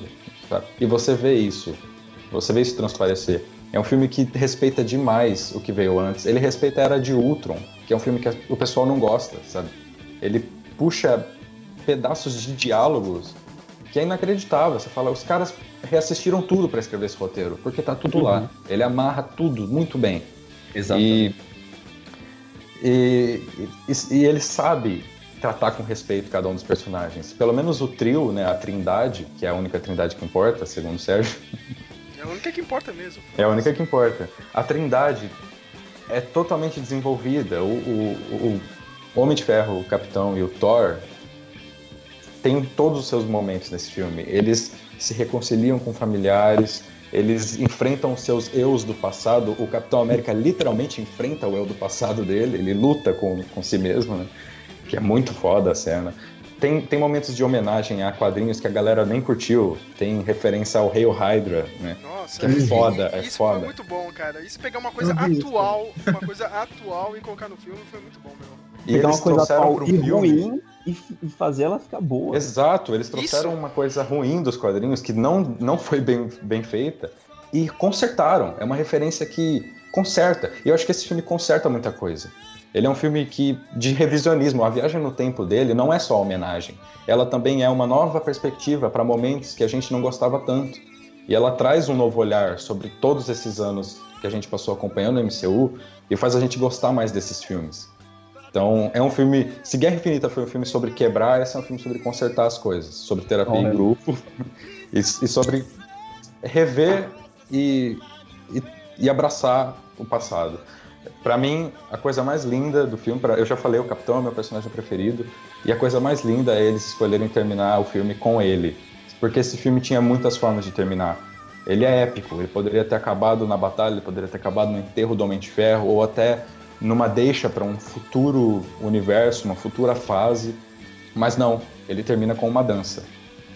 E é tão poético ele terminar com uma dança, é tão simples, sabe? É tipo uma explosão atômica que termina com um suspiro, sabe? É, é pontual e é, é o momento que você desaba. Se você não desabou até ali, você desaba no momento que o capitão tá dançando e você percebe que acabou, que tá tudo bem. Como a Pepper diz pro Tony Stark, né? Tá tudo bem, você pode ir agora. Você fez o que deveria ter feito e é, sua jornada chegou ao fim. Pode ir em paz. Pra mim, o filme é isso. Vai, vai mais- tranquilo. É, Vai, vai, tranquilo. tranquilo. E digo mais, em geral, acho que eu só vi isso no Retorno do Rei, viu, meu? Tem um. É. Tipo um blockbuster que é gigante nesse nível e terminar com uma coisa mais otimista, sabe? Numa toca no chão havia um hobbit. Né? Sim, sim, sim, cara, sim, cara. Mas eu É concordo isso. com você. São as pequenas coisas. As pequenas coisas que importam. Vai lá, Lucas Dias. Sam Wilson. Lucas Dias. Esse é o momento já? Já posso pegar o escudo? Eu vou dar uma de. de Tony Stark, tá ligado? No Infinity War. Só passando o bracinho no Peter Stark. Agora você é um Vingador, vai lá. É, cara, eu às vezes penso que se o Geraldo tá na chamada no, no podcast, eu não faço tanta diferença, porque é basicamente eu vou ser redundante com o que ele falou. É, as trilhas que tocaram no filme. Eu já vou dizer a nota, então é 10 também já. Não quero ficar focando em nota, porque o filme vai muito além dos números. O filme é E- 10, né, cara? É, Vamos falar a verdade, né, cara? Eu sei que o pessoal aí quis dar uma diminuída de nota, mas, porra, meu. tá- 10, Vamos, re- cara. vamos levar, né, cara? É 10, meu. Ó- Olha o trampo que eles tiveram pra fazer isso, meu. Meu Deus. Pô, não, eu- não, eu não digo que é 10 porque eu gostei, eu digo que é 10 porque esse filme, é, ele, ele é um resultado de trabalho duro mesmo, de pensar, de, de roteiro, então... É 3 mil, Sabe? Lucas. Mil milhões na versão dublada. Mil mil, nossa, que é, é isso aí. E, Cara, então, as trilhas, as trilhas sonoras, o Geraldo citou uma, eu quero citar outra. Tem uma cena que o, o Hulk, ele senta na garupa de uma, de uma caminhonetezinha e o, Rock, o Rocket, ele vai é, levando o Hulk pra Asgard, né, pra Nova Asgard. Cara, como aquela cena é linda, eu, eu juro pra você. Eu posso não ter chorado na cena do Capitão, do Tony Stark morrendo no final, mas eu chorei e eu, eu abro isso, eu quero dizer aqui, eu chorei nessa cena, porque, sabe, como essa cena é bonita, tipo, é- ela é muito Beatles é, é, fase hippie, porque, cara, a- o nome da música é Supersonic Rocket Ship, né, do The Kings, e o quão ela é significativa, eles estão no meio... Primeiro, eu quero só pontuar, o filme já começa muito fora do convencional. Com o. Logo em seguida, a- ao final do último filme, né? Do Guerra Infinita, o, o, o Gavião Arqueiro perdendo a família dele, o que já justifica o porquê ele virou o Ronin. Mas, enfim, esse clima de destruição, de desolamento, esse clima de como o mundo não ficou bem, cara. Ele não ficou bem, as pessoas estão tentando superar, mas ninguém tá de fato conseguindo. O Capitão América tá num, num grupo de apoio. Inclusive, o, eu acho que- us, né? é, cara, você tem que superar, mas ninguém tá superando. E, e isso é muito melancólico. E o que casa com a, a primeira trilha que toca, como o Geraldo falou. E logo depois, na cena que o Hulk. Inclusive, muito palmas pra esse filme, porque o Hulk, o Hulk Cult ficou muito bom, cara. É, é, muita gente falando que não, que não tem nada a ver, mas, tipo, muito perfeito, porque não, isso não, não era de se esperar, sabe? Eu não esperava isso. É, e aí ele subindo em cima da caminhonete, indo pra Nova Asgard, pros caras convocarem o Thor de volta. E, e como, como essa música, ela, ela, ela tem muito a dizer, né? É um momento de felicidade, como eu falei pro Lucas, né? É, existe uma diferença entre rir e estar feliz. Mesma coisa você ser assustado ou ficar aterrorizado por, por um filme. Essa cena não me faz rir, ela me faz feliz. Perfeito, perfeito, porque é, é- ela é uma cena pra você ter um pouquinho de felicidade no meio de tanta coisa acontecendo de turbulenta, tanta coisa é, é, ruim que teve nesse mundo deles, né? E, enfim. É, e eu também queria pontuar o mérito que os roteiristas tiveram de lidar com vários personagens e vários humores juntos. Por quê? Se você levar em conta o Guerra Infinita, eles já tinham feito esse milagre de conseguir fazer a química de todos os personagens funcionarem e, e ainda ter um filme coerente no final. E eles conseguiram de novo. Porque você tem o humor do Homem-Formiga, o humor do Guardiões da Galáxia, o humor do, do Homem-Aranha, o humor do Tony Stark. E todos esses humores, no fim, fica homogêneo e você consegue dizer: ah, isso daqui é um crossover e tá legal. Mas se você pegar cenas específicas, você consegue dizer: pô, esse aqui é o humor do Homem-Formiga, pô, esse aqui é o humor do Guardiões. Por exemplo, aquele humor que acontece quando o, a galera, o Homem-Formiga, a galera vai lá em São Francisco e tem o Hulk é, é, comendo lá na lanchonete. é, e vem aquelas crianças para tirarem fotos e o Hulk tenta, quer dizer, o Homem-Formiga sente mal por não terem que, por não quererem tirar foto com ele. E aí ele diz e depois ele nega e aí o Hulk começa a insistir e fica aquele clima constrangedor e aquilo é muito o humor do, do Paul Rudd, sabe? Todos os filmes do Paul Rudd é aquele humor específico. Então, sabe o primor que esse roteiro teve? A direção, não só o roteiro, mas a direção dos atores teve para conseguir fazer cada um dos atores, cada personalidade de cada um, de cada um dos atores funcionar de maneira isolada é, é um mérito muito grande. E eu digo que esse filme ele não é só um filme, também ele é uma, uma escola. Esse filme ele é uma obra a ser estudada, porque tem muitas coisas envolvidas. Tem muita técnica de coreografia novas que eles estão tentando fazer. São técnicas de posicionamento de câmera, técnicas de como você filmar uma cena de ângulos novos, e, e, e, juntar. Então é, uma, é um laboratório, cara. Esses filmes foram laboratórios para várias novas técnicas de filmagem, novas técnicas de storytelling, novas técnicas de, sabe, coisas novas aconteceram nesse filme que se não tivesse acontecido, sabe, elas simplesmente não existiriam. Poderiam acontecer em outros filmes, mas aconteceu nesse e é mérito desse filme. Então, eu digo, esse filme, ele é uma escola. Além de um filme de entretenimento, ele também é um filme que pessoas ousaram lá dentro. De roteiristas ousaram lá dentro, é, dublês ousaram, então tem muita coisa envolvida que torna esse filme muito mais do que um filme e é o que torna ele mais significativo para mim. E é por isso que eu dou um 10, mas não só pela história, mas pelo que ele significa como um todo, entende? Entendo. E vocês acham que vai ter algum filme que vai chegar perto dele esse ano? Ou não, sabe? Não. Tipo, acho que não, né? eu realmente não tô com vontade de ver quase nada. Acho que só o Godzilla e o filme do Martin Scorsese no final do ano. Mas, sei lá, já, já me bateu uma pequena depressão. Assim, pô, não vai ter mais nada, né? a gente se sente. A gente se sente tão realizado quanto o Thanos tá quando ele termina de conseguir o que ele conseguiu foi estralar os dedos no primeiro, e depois ele vai para uma fazenda e vira um fazendeiro. Eu tô desse jeito, cara. Eu vivi todo esse tempo atravessando a rua com cuidado, me alimentando bem, tentando não ser morto no assalto por aí, para poder ver esse filme. E agora que eu consegui, eu não tenho mais objetivo. Eu, eu, eu, eu simplesmente estou entrando em depressão gradativamente.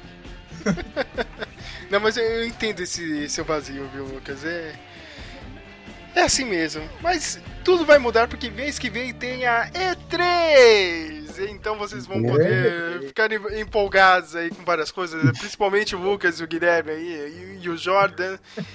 Aliás, já é meio que uma meia despedida minha, porque eu vou ficar um tempinho fora disso daqui, vou deixar com o Lucas. Sabe Deus o que ele vai gravar aqui, né, pro meu cast. aí, aí, eu vejo, é só um podcast, é só o Day 3, né? Vou voltar no final do ano, cadê o resto? Ah, a gente só gravou esse, né? Só teve tempo pra esse. Mas é isso, minha gente. Talvez eu volte, talvez eu não volte. Sei lá. Enquanto isso, vocês ficam com o Sam Wilson aí no meu cast. Até a mais. sua esquerda, capitão. Pode passar.